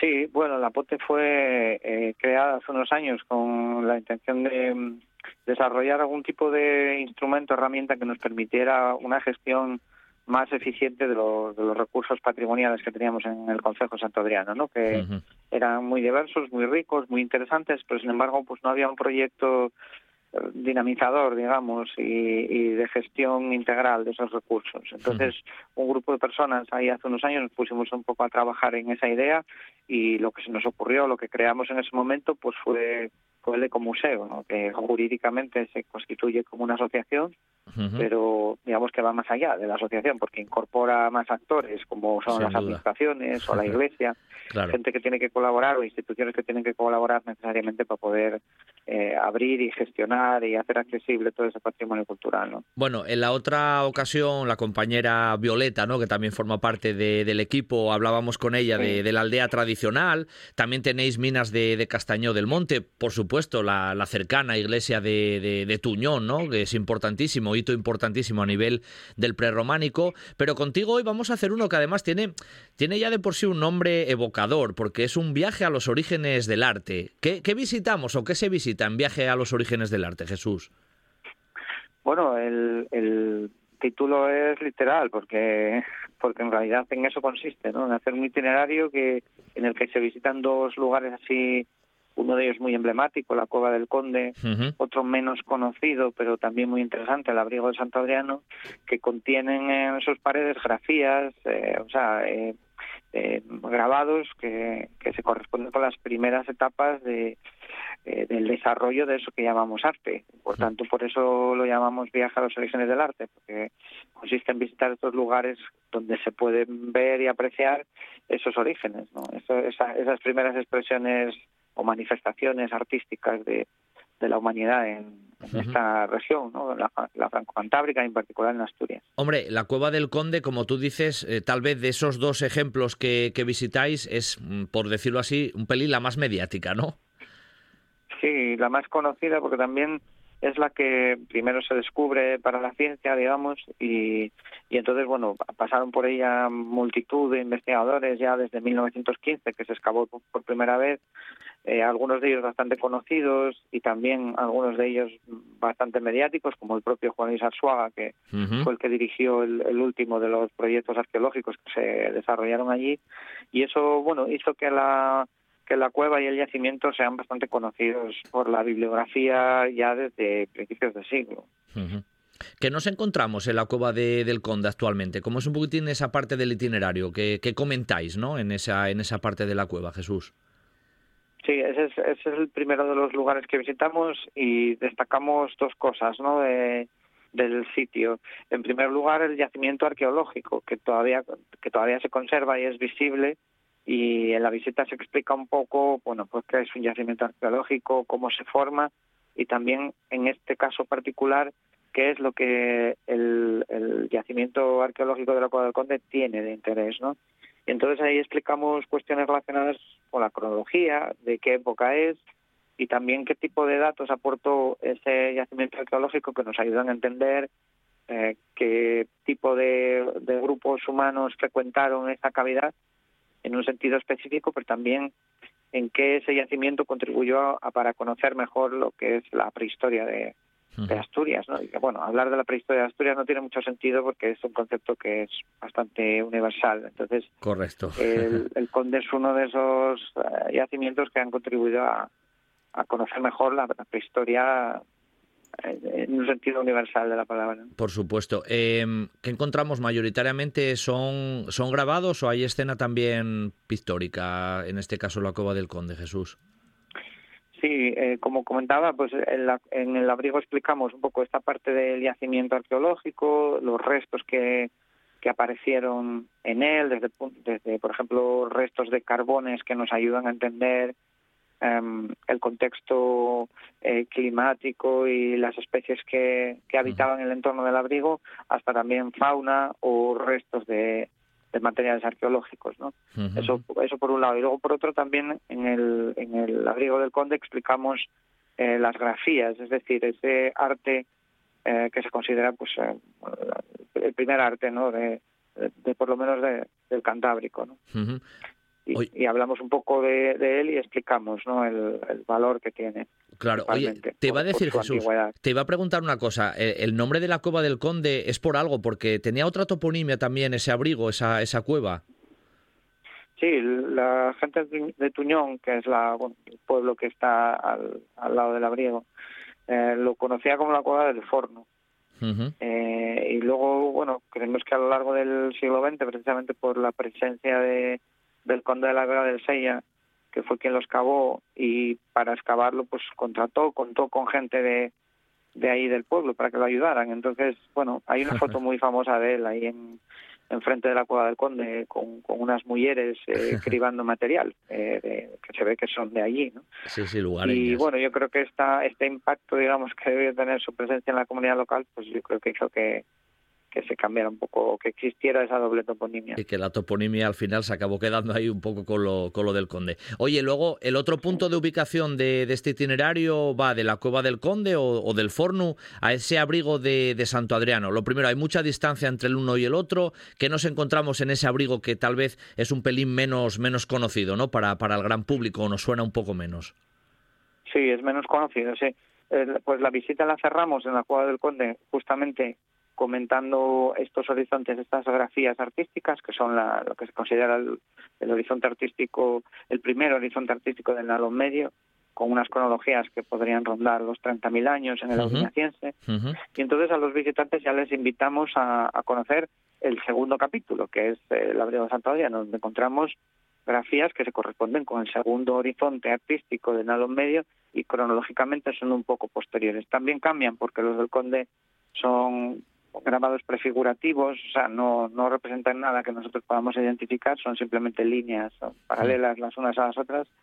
Y sin embargo, en el abrigo de Santo Adriano ya encontramos eh, figuras que podemos identificar, morfas o bueno, de animales, como bisontes, caballos, eh, perdón, caballo no hay ninguno, bisontes, ciervas, eh, algún cáprido y algunos signos, ¿no? Entonces, esos son un poco el, es un poco el conjunto artístico de, del abrigo de Santo Adriano, que ya podemos identificar, digamos. ¿no?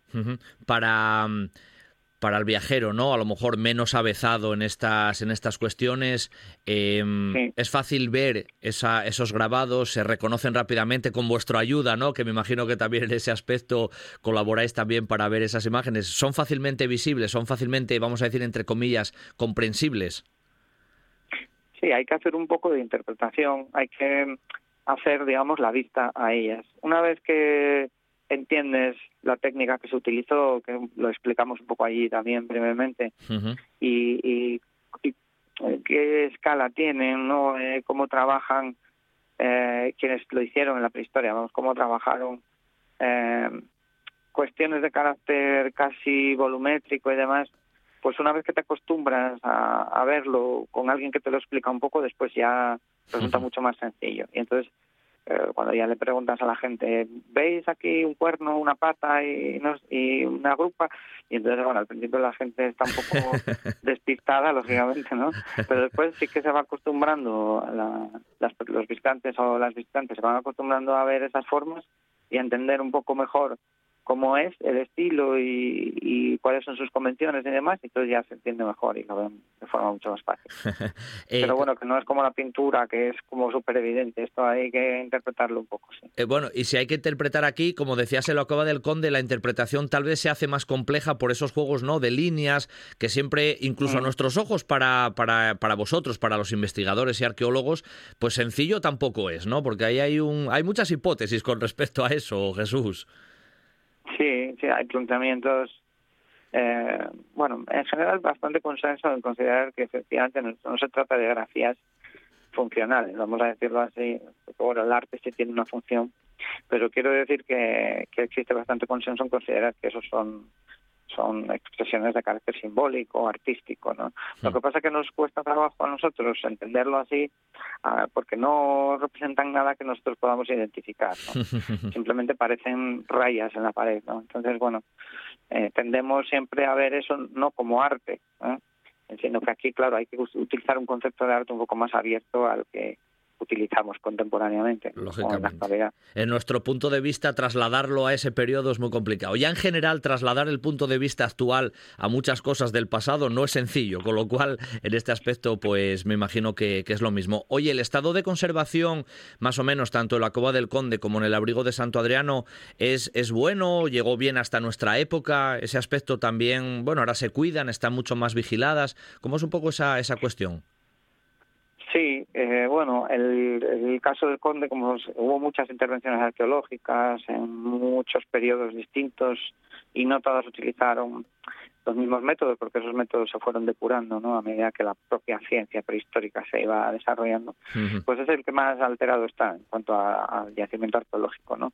También tuvo un uso eh, hasta época hasta los años 80 del siglo XX como cuadra no para guardar ahí las cabras la gente de Tuñón y demás entonces, bueno, estaba un poco alterado, pero la ventaja de, de que este arte esté eh, compuesto por grabados directamente realizados sobre la roca hace que, bueno, digamos que sea un, un arte que no mm, el paso del tiempo no lo deteriora tanto, ¿no? Y no es tan sensible como el arte eh, parietal hecho con pigmento, que es muchísimo más sensible, por ejemplo, a los cambios ambientales que se puedan producir dentro de las cuevas y demás.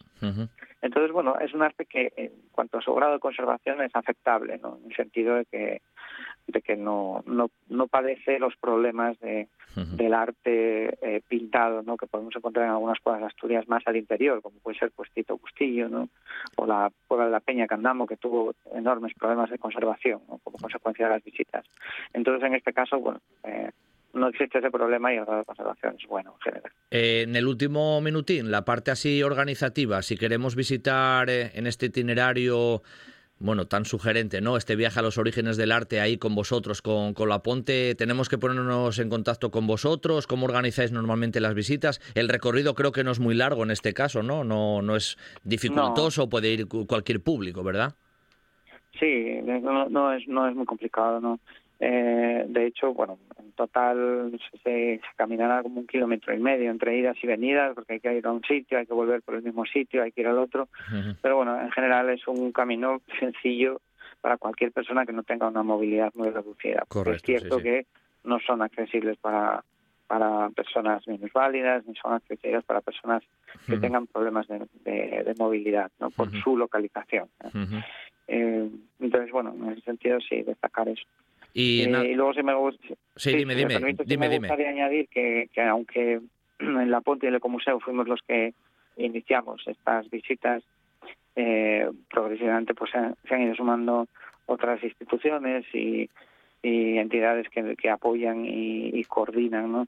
Entonces, bueno, hay que ahora las visitas son gratuitas gracias a una ayuda que que aporta la Consejería de Cultura del Principado de Asturias y, las visitas las coordina el Ayuntamiento, ¿no? que ah, cuenta con nuestra colaboración, o sea, con nuestro con, nuestro equipo, ¿no? Porque tenemos la experiencia y tenemos el conocimiento para poder hacer eh, esas visitas adecuadamente.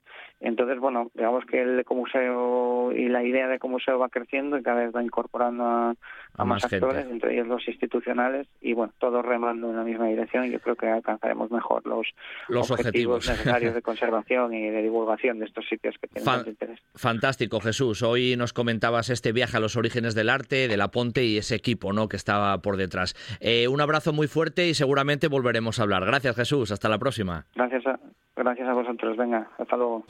El mercado del alquiler turístico no tiene techo y tú puedes ser parte del crecimiento. En Margemar, gestión de pisos turísticos, gestionamos tu segunda vivienda para que disfrutes de los beneficios sin preocuparte de nada. Con 11 años de experiencia y el mejor posicionamiento en Internet, somos líderes del sector. Tu segunda vivienda, nuestra primera preocupación. Visita gestiondepisosturísticos.es y despreocúpate. Esto es RPA, la radio autonómica de Asturias. Un buen día para viajar con Pablo Vázquez.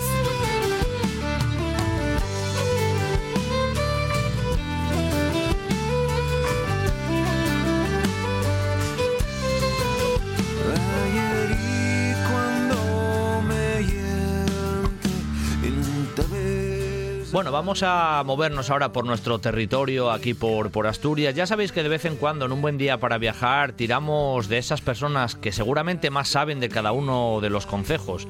Me refiero a los cronistas oficiales, ¿no? Y en este caso nos vamos a acercar ahí al Concello de Nava, en esta parte, vamos a decir, más centro-oriental de, de Asturias y su cronista oficial desde hace ya bastante tiempo es Leocadio Redondo que nos acompaña en esta mañana. Muy buenos días, Leocadio.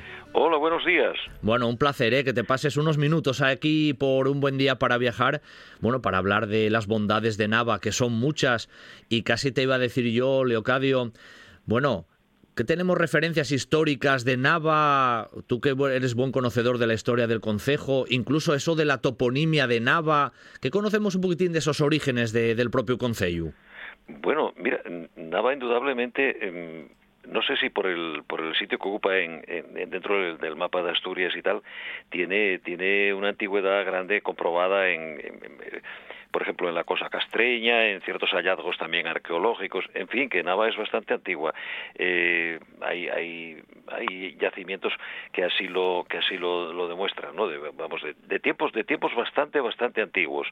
Sin ahora entrar a precisar, porque me cogéis en este sentido, tendría que ir a mirar algún papel para concretar. No, pero os digo que es eh, la tradición de, de la historia de Nava es, es bastante, ya te digo, lo, eh, aparte de algunos hallazgos de tipo herramientas y toda esa cosa, y de yacimientos arqueológicos de diverso tipo, está también la existencia de algunos castros, unos, unos más estudiados que otros, porque sabéis que este es otro problema, el, estudiar un castro cuesta dinero, ¿no?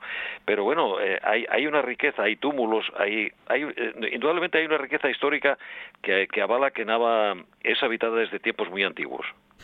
Y con respecto al nombre, ¿conocemos un poquitín el tema de la, de la toponimia? ¿Eso de Nava, de, de, dónde viene? ¿Se sabe, Leocadio? Hay, mira, hay, hay, hay, hay varios hay, hay varios varias teorías sobre esto. Yo los lingüistas son los que tienen ahí yo creo el, el, caldero por el asa. Pero yo no me voy a em, dice algunos dicen que es eh, llanura entre montañas. Lo, lo, cierto y sí esta es la eh, lo cierto es que que mm, la orografía de Nava puede puede ajustarse porque en Nava tenemos un ahí yo creo que un, carácter eh, muy marcado. Nava tiene em, está en, tantos planos de altura.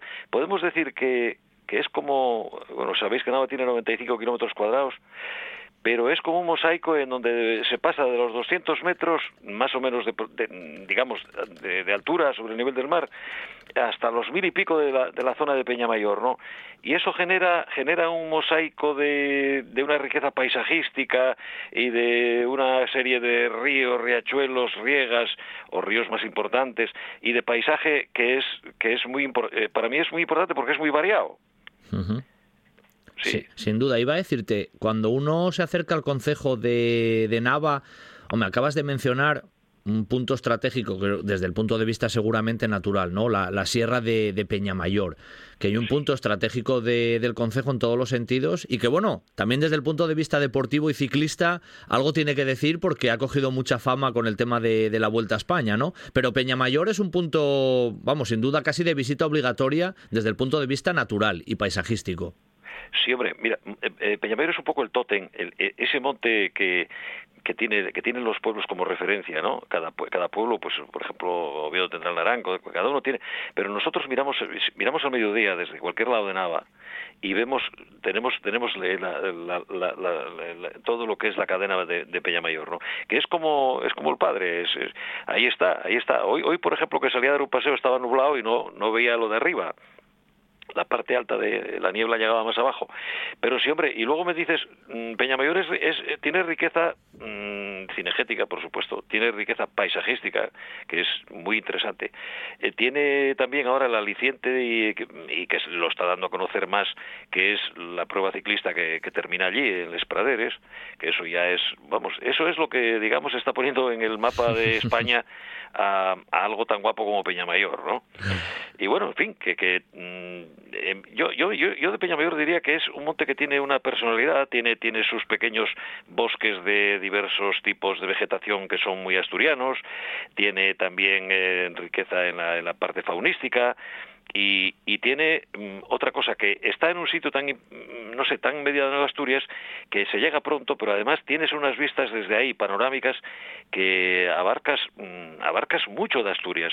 Eh, si estás arriba te das cuenta de que coñe llegas llegas muy lejos con la vista no por un lado puedes llegar incluso hasta el mar estando despejado pero a norte a sur a este y oeste se abre un panorama muy importante desde Pellamayor sin duda sin duda Leocadio. Iba a decirte yo que aparte Em, cuando un turista, un viajero se acerca, se acerca al Concejo de Nava, incluyendo su propia capital, eh, tú como cronista oficial, ¿qué, puntos crees que son casi obligatorios de, visita, ¿no? Desde un punto de vista turístico, viajero, monumental, palacios de alguna familia noble que también existen. Bueno, coméntanos un poquitín algunos de esos, de, esos lugares, Leocadio. Bueno, te voy, a hablar, te voy a hablar en general, porque, por ejemplo, puede venir gente, de hecho, de hecho ahora, eh, en esta época, hay mucha gente que viene eh, por, la, por la cuestión de la afición al ciclismo, ¿no?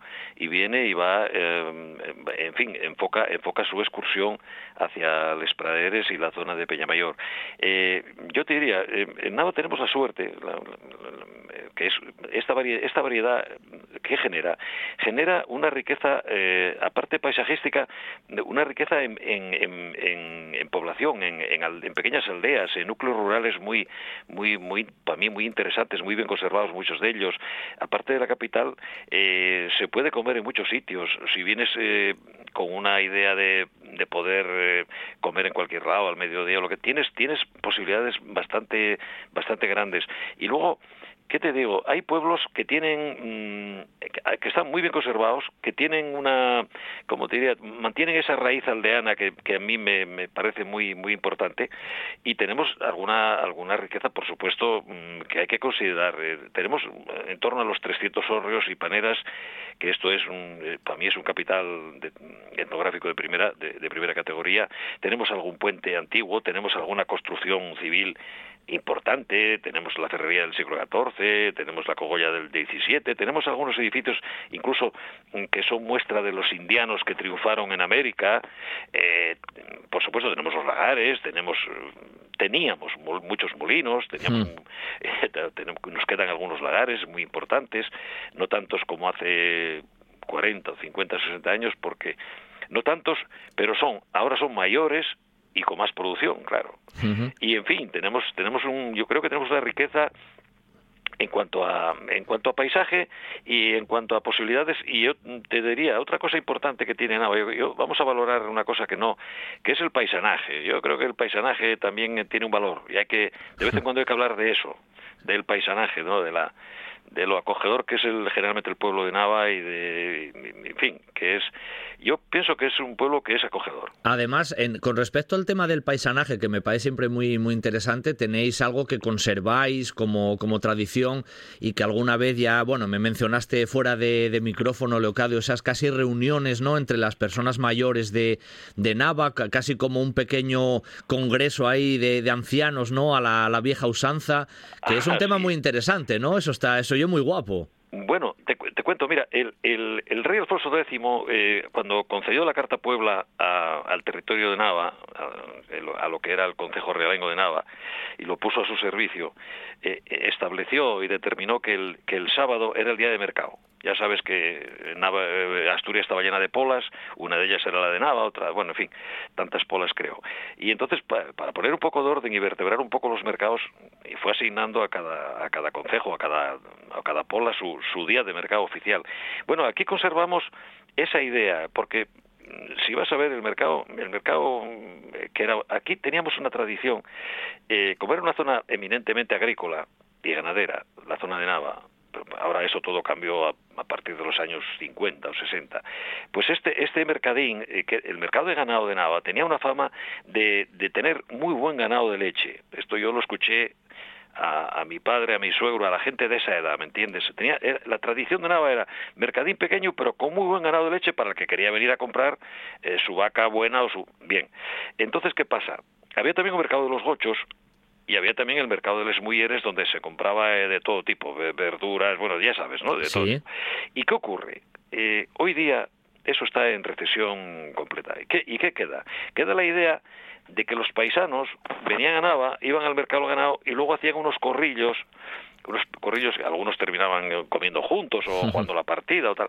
Y esa tradición es la que conservamos, yo procuro estar en ella, es la conservamos los sábados en una reunión que, que tenemos allí gente que alguna gente ya ronda los 100 años y yo le llamo la reunión del Senado. Entonces eh, tenemos la reunión allí delante de la iglesia, que eh, dentro, al lado de la iglesia nos ponemos cuando hace mucho sol. Entonces dice la gente, coño, ya os estáis arreglando, arrimando la iglesia. Y digo, bueno, ¿y qué está haciendo?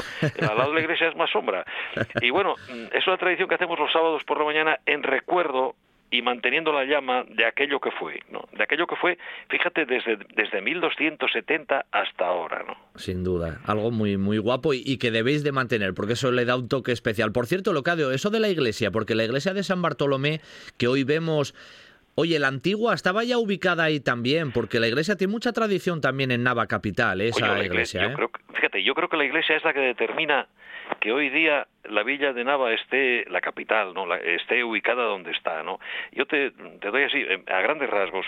Eh, la iglesia, el anterior, yo creo que del 12 o el 13, era una iglesia románica, y cuando la guerra, bueno, en fin, hubo ahí una serie de, de, de ¿cómo te diré? De, de, de, problemas, no la casi la, bueno, la tiraron, la llegaron a tirar, ¿no? Sí, sí. Entonces después se reconstruyó y se reconstruyó más o menos en el sitio y en la, y en la, y en la ¿cómo te diré? En la ubicación más o menos eh, que tenía la, la anterior. Creo que se, se apartó un poquitín porque la necesidad de, del ancho del nuevo, de la nueva carretera de, de Oviedo a Torrelavega exigía un poquitín más de, de, ancho, de, anchura en el, en, el tra, en el, trazado.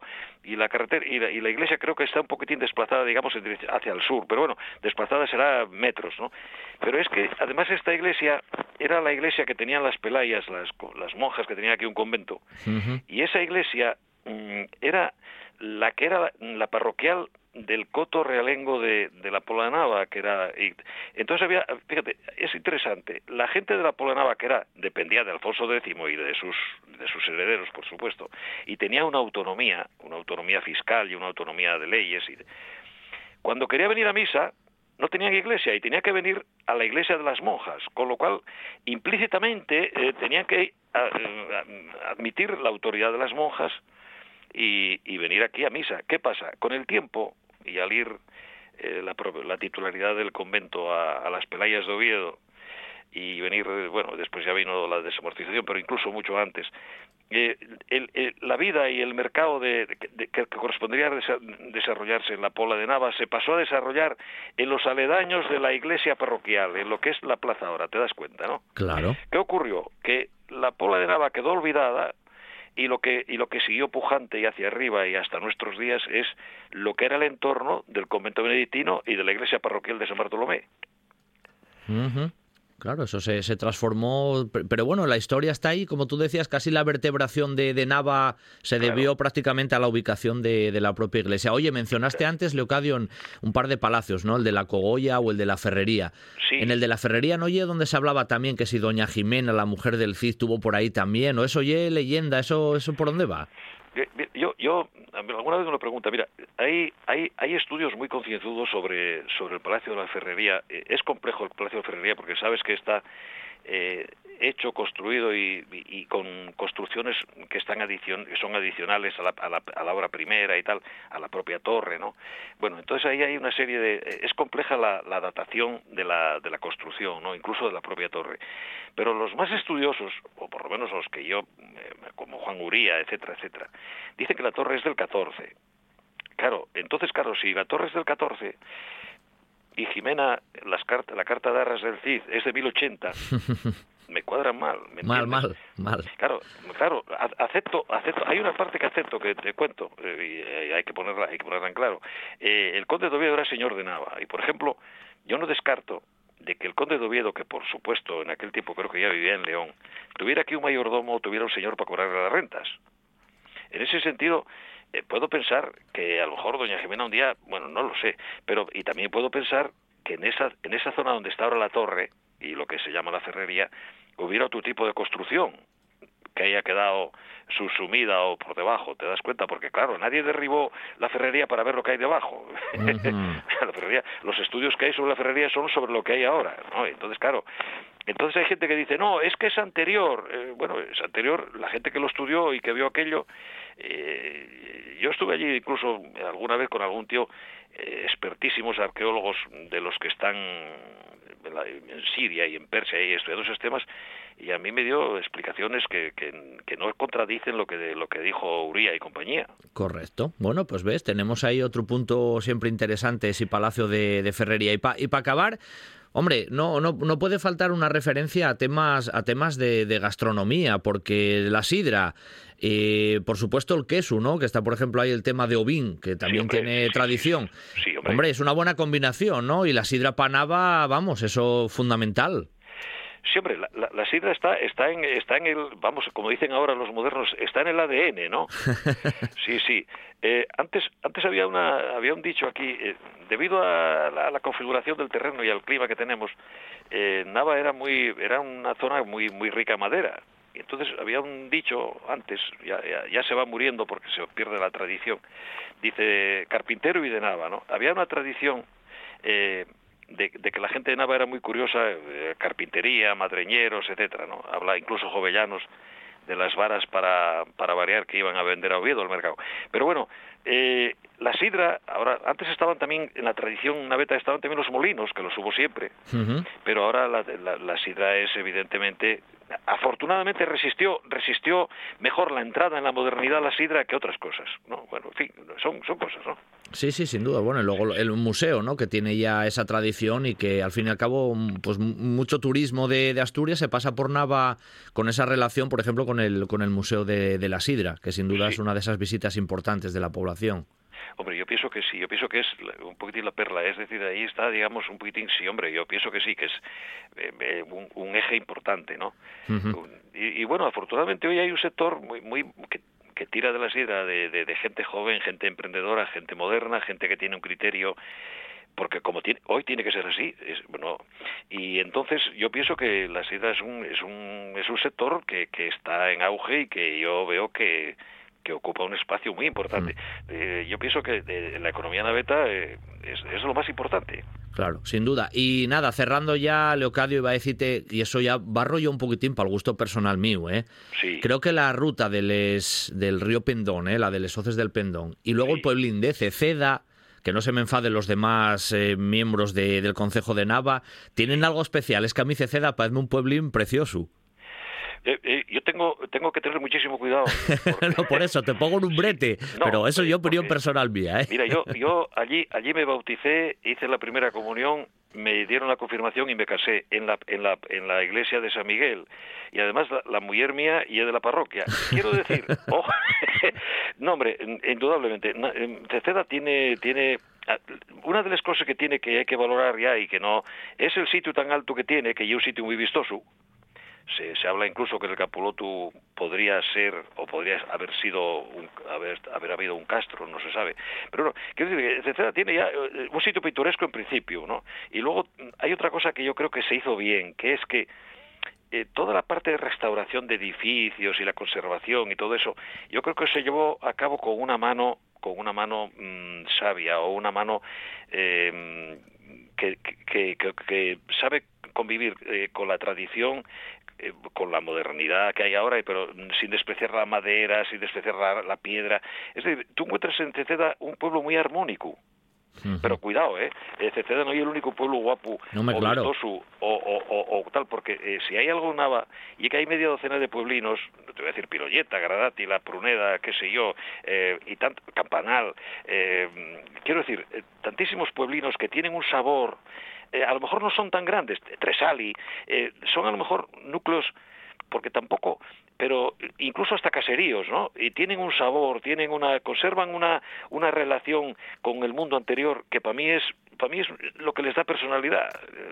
Es, es, es, es ver en ellos una evolución mm, lógica y natural, ¿no? De, de, lo que es de lo que es la construcción típica, de lo que es bueno no adulterar el paisaje, eh, en fin, eh, la teja, eh, la madera, en fin, el entorno, bueno, pues yo creo que hay muchísimos pueblos, en, aunque no vamos a hablar de tamaños, los hay de todos los tamaños, ¿no? Sin duda. Hay pueblinos o hay núcleos, simplemente núcleos rurales que tienen un encanto especial y a lo mejor son tres casines y, y dos hórreos, pero de ahí hasta un pueblín ya mayor mm, hay un abanico muy rico de posibilidades. Claro que sí. Tuvo mucho encanto hablar con, con Leocadio Redondo, el cronista oficial de, de, Nava, y que, bueno, os invitamos, ¿no? Siempre a todos los oyentes a visitar siempre nuestra Asturias, que está llena de, de, lugares extraordinarios, y en Nava, como acabáis de comprobar, pues tenemos ahí, pues desde gastronomía, cuestiones monumentales, históricas, paisajísticas, un poquitín de todo. Leocadio, un abrazo muy grande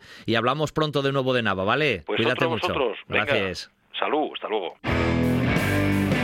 Qué gran fin de semana viajero tuvimos en un buen día para viajar. El fin de semana que viene será de nuevo muy viajero, siempre aquí, en RPA, en un buen día para viajar. Hasta el próximo sábado.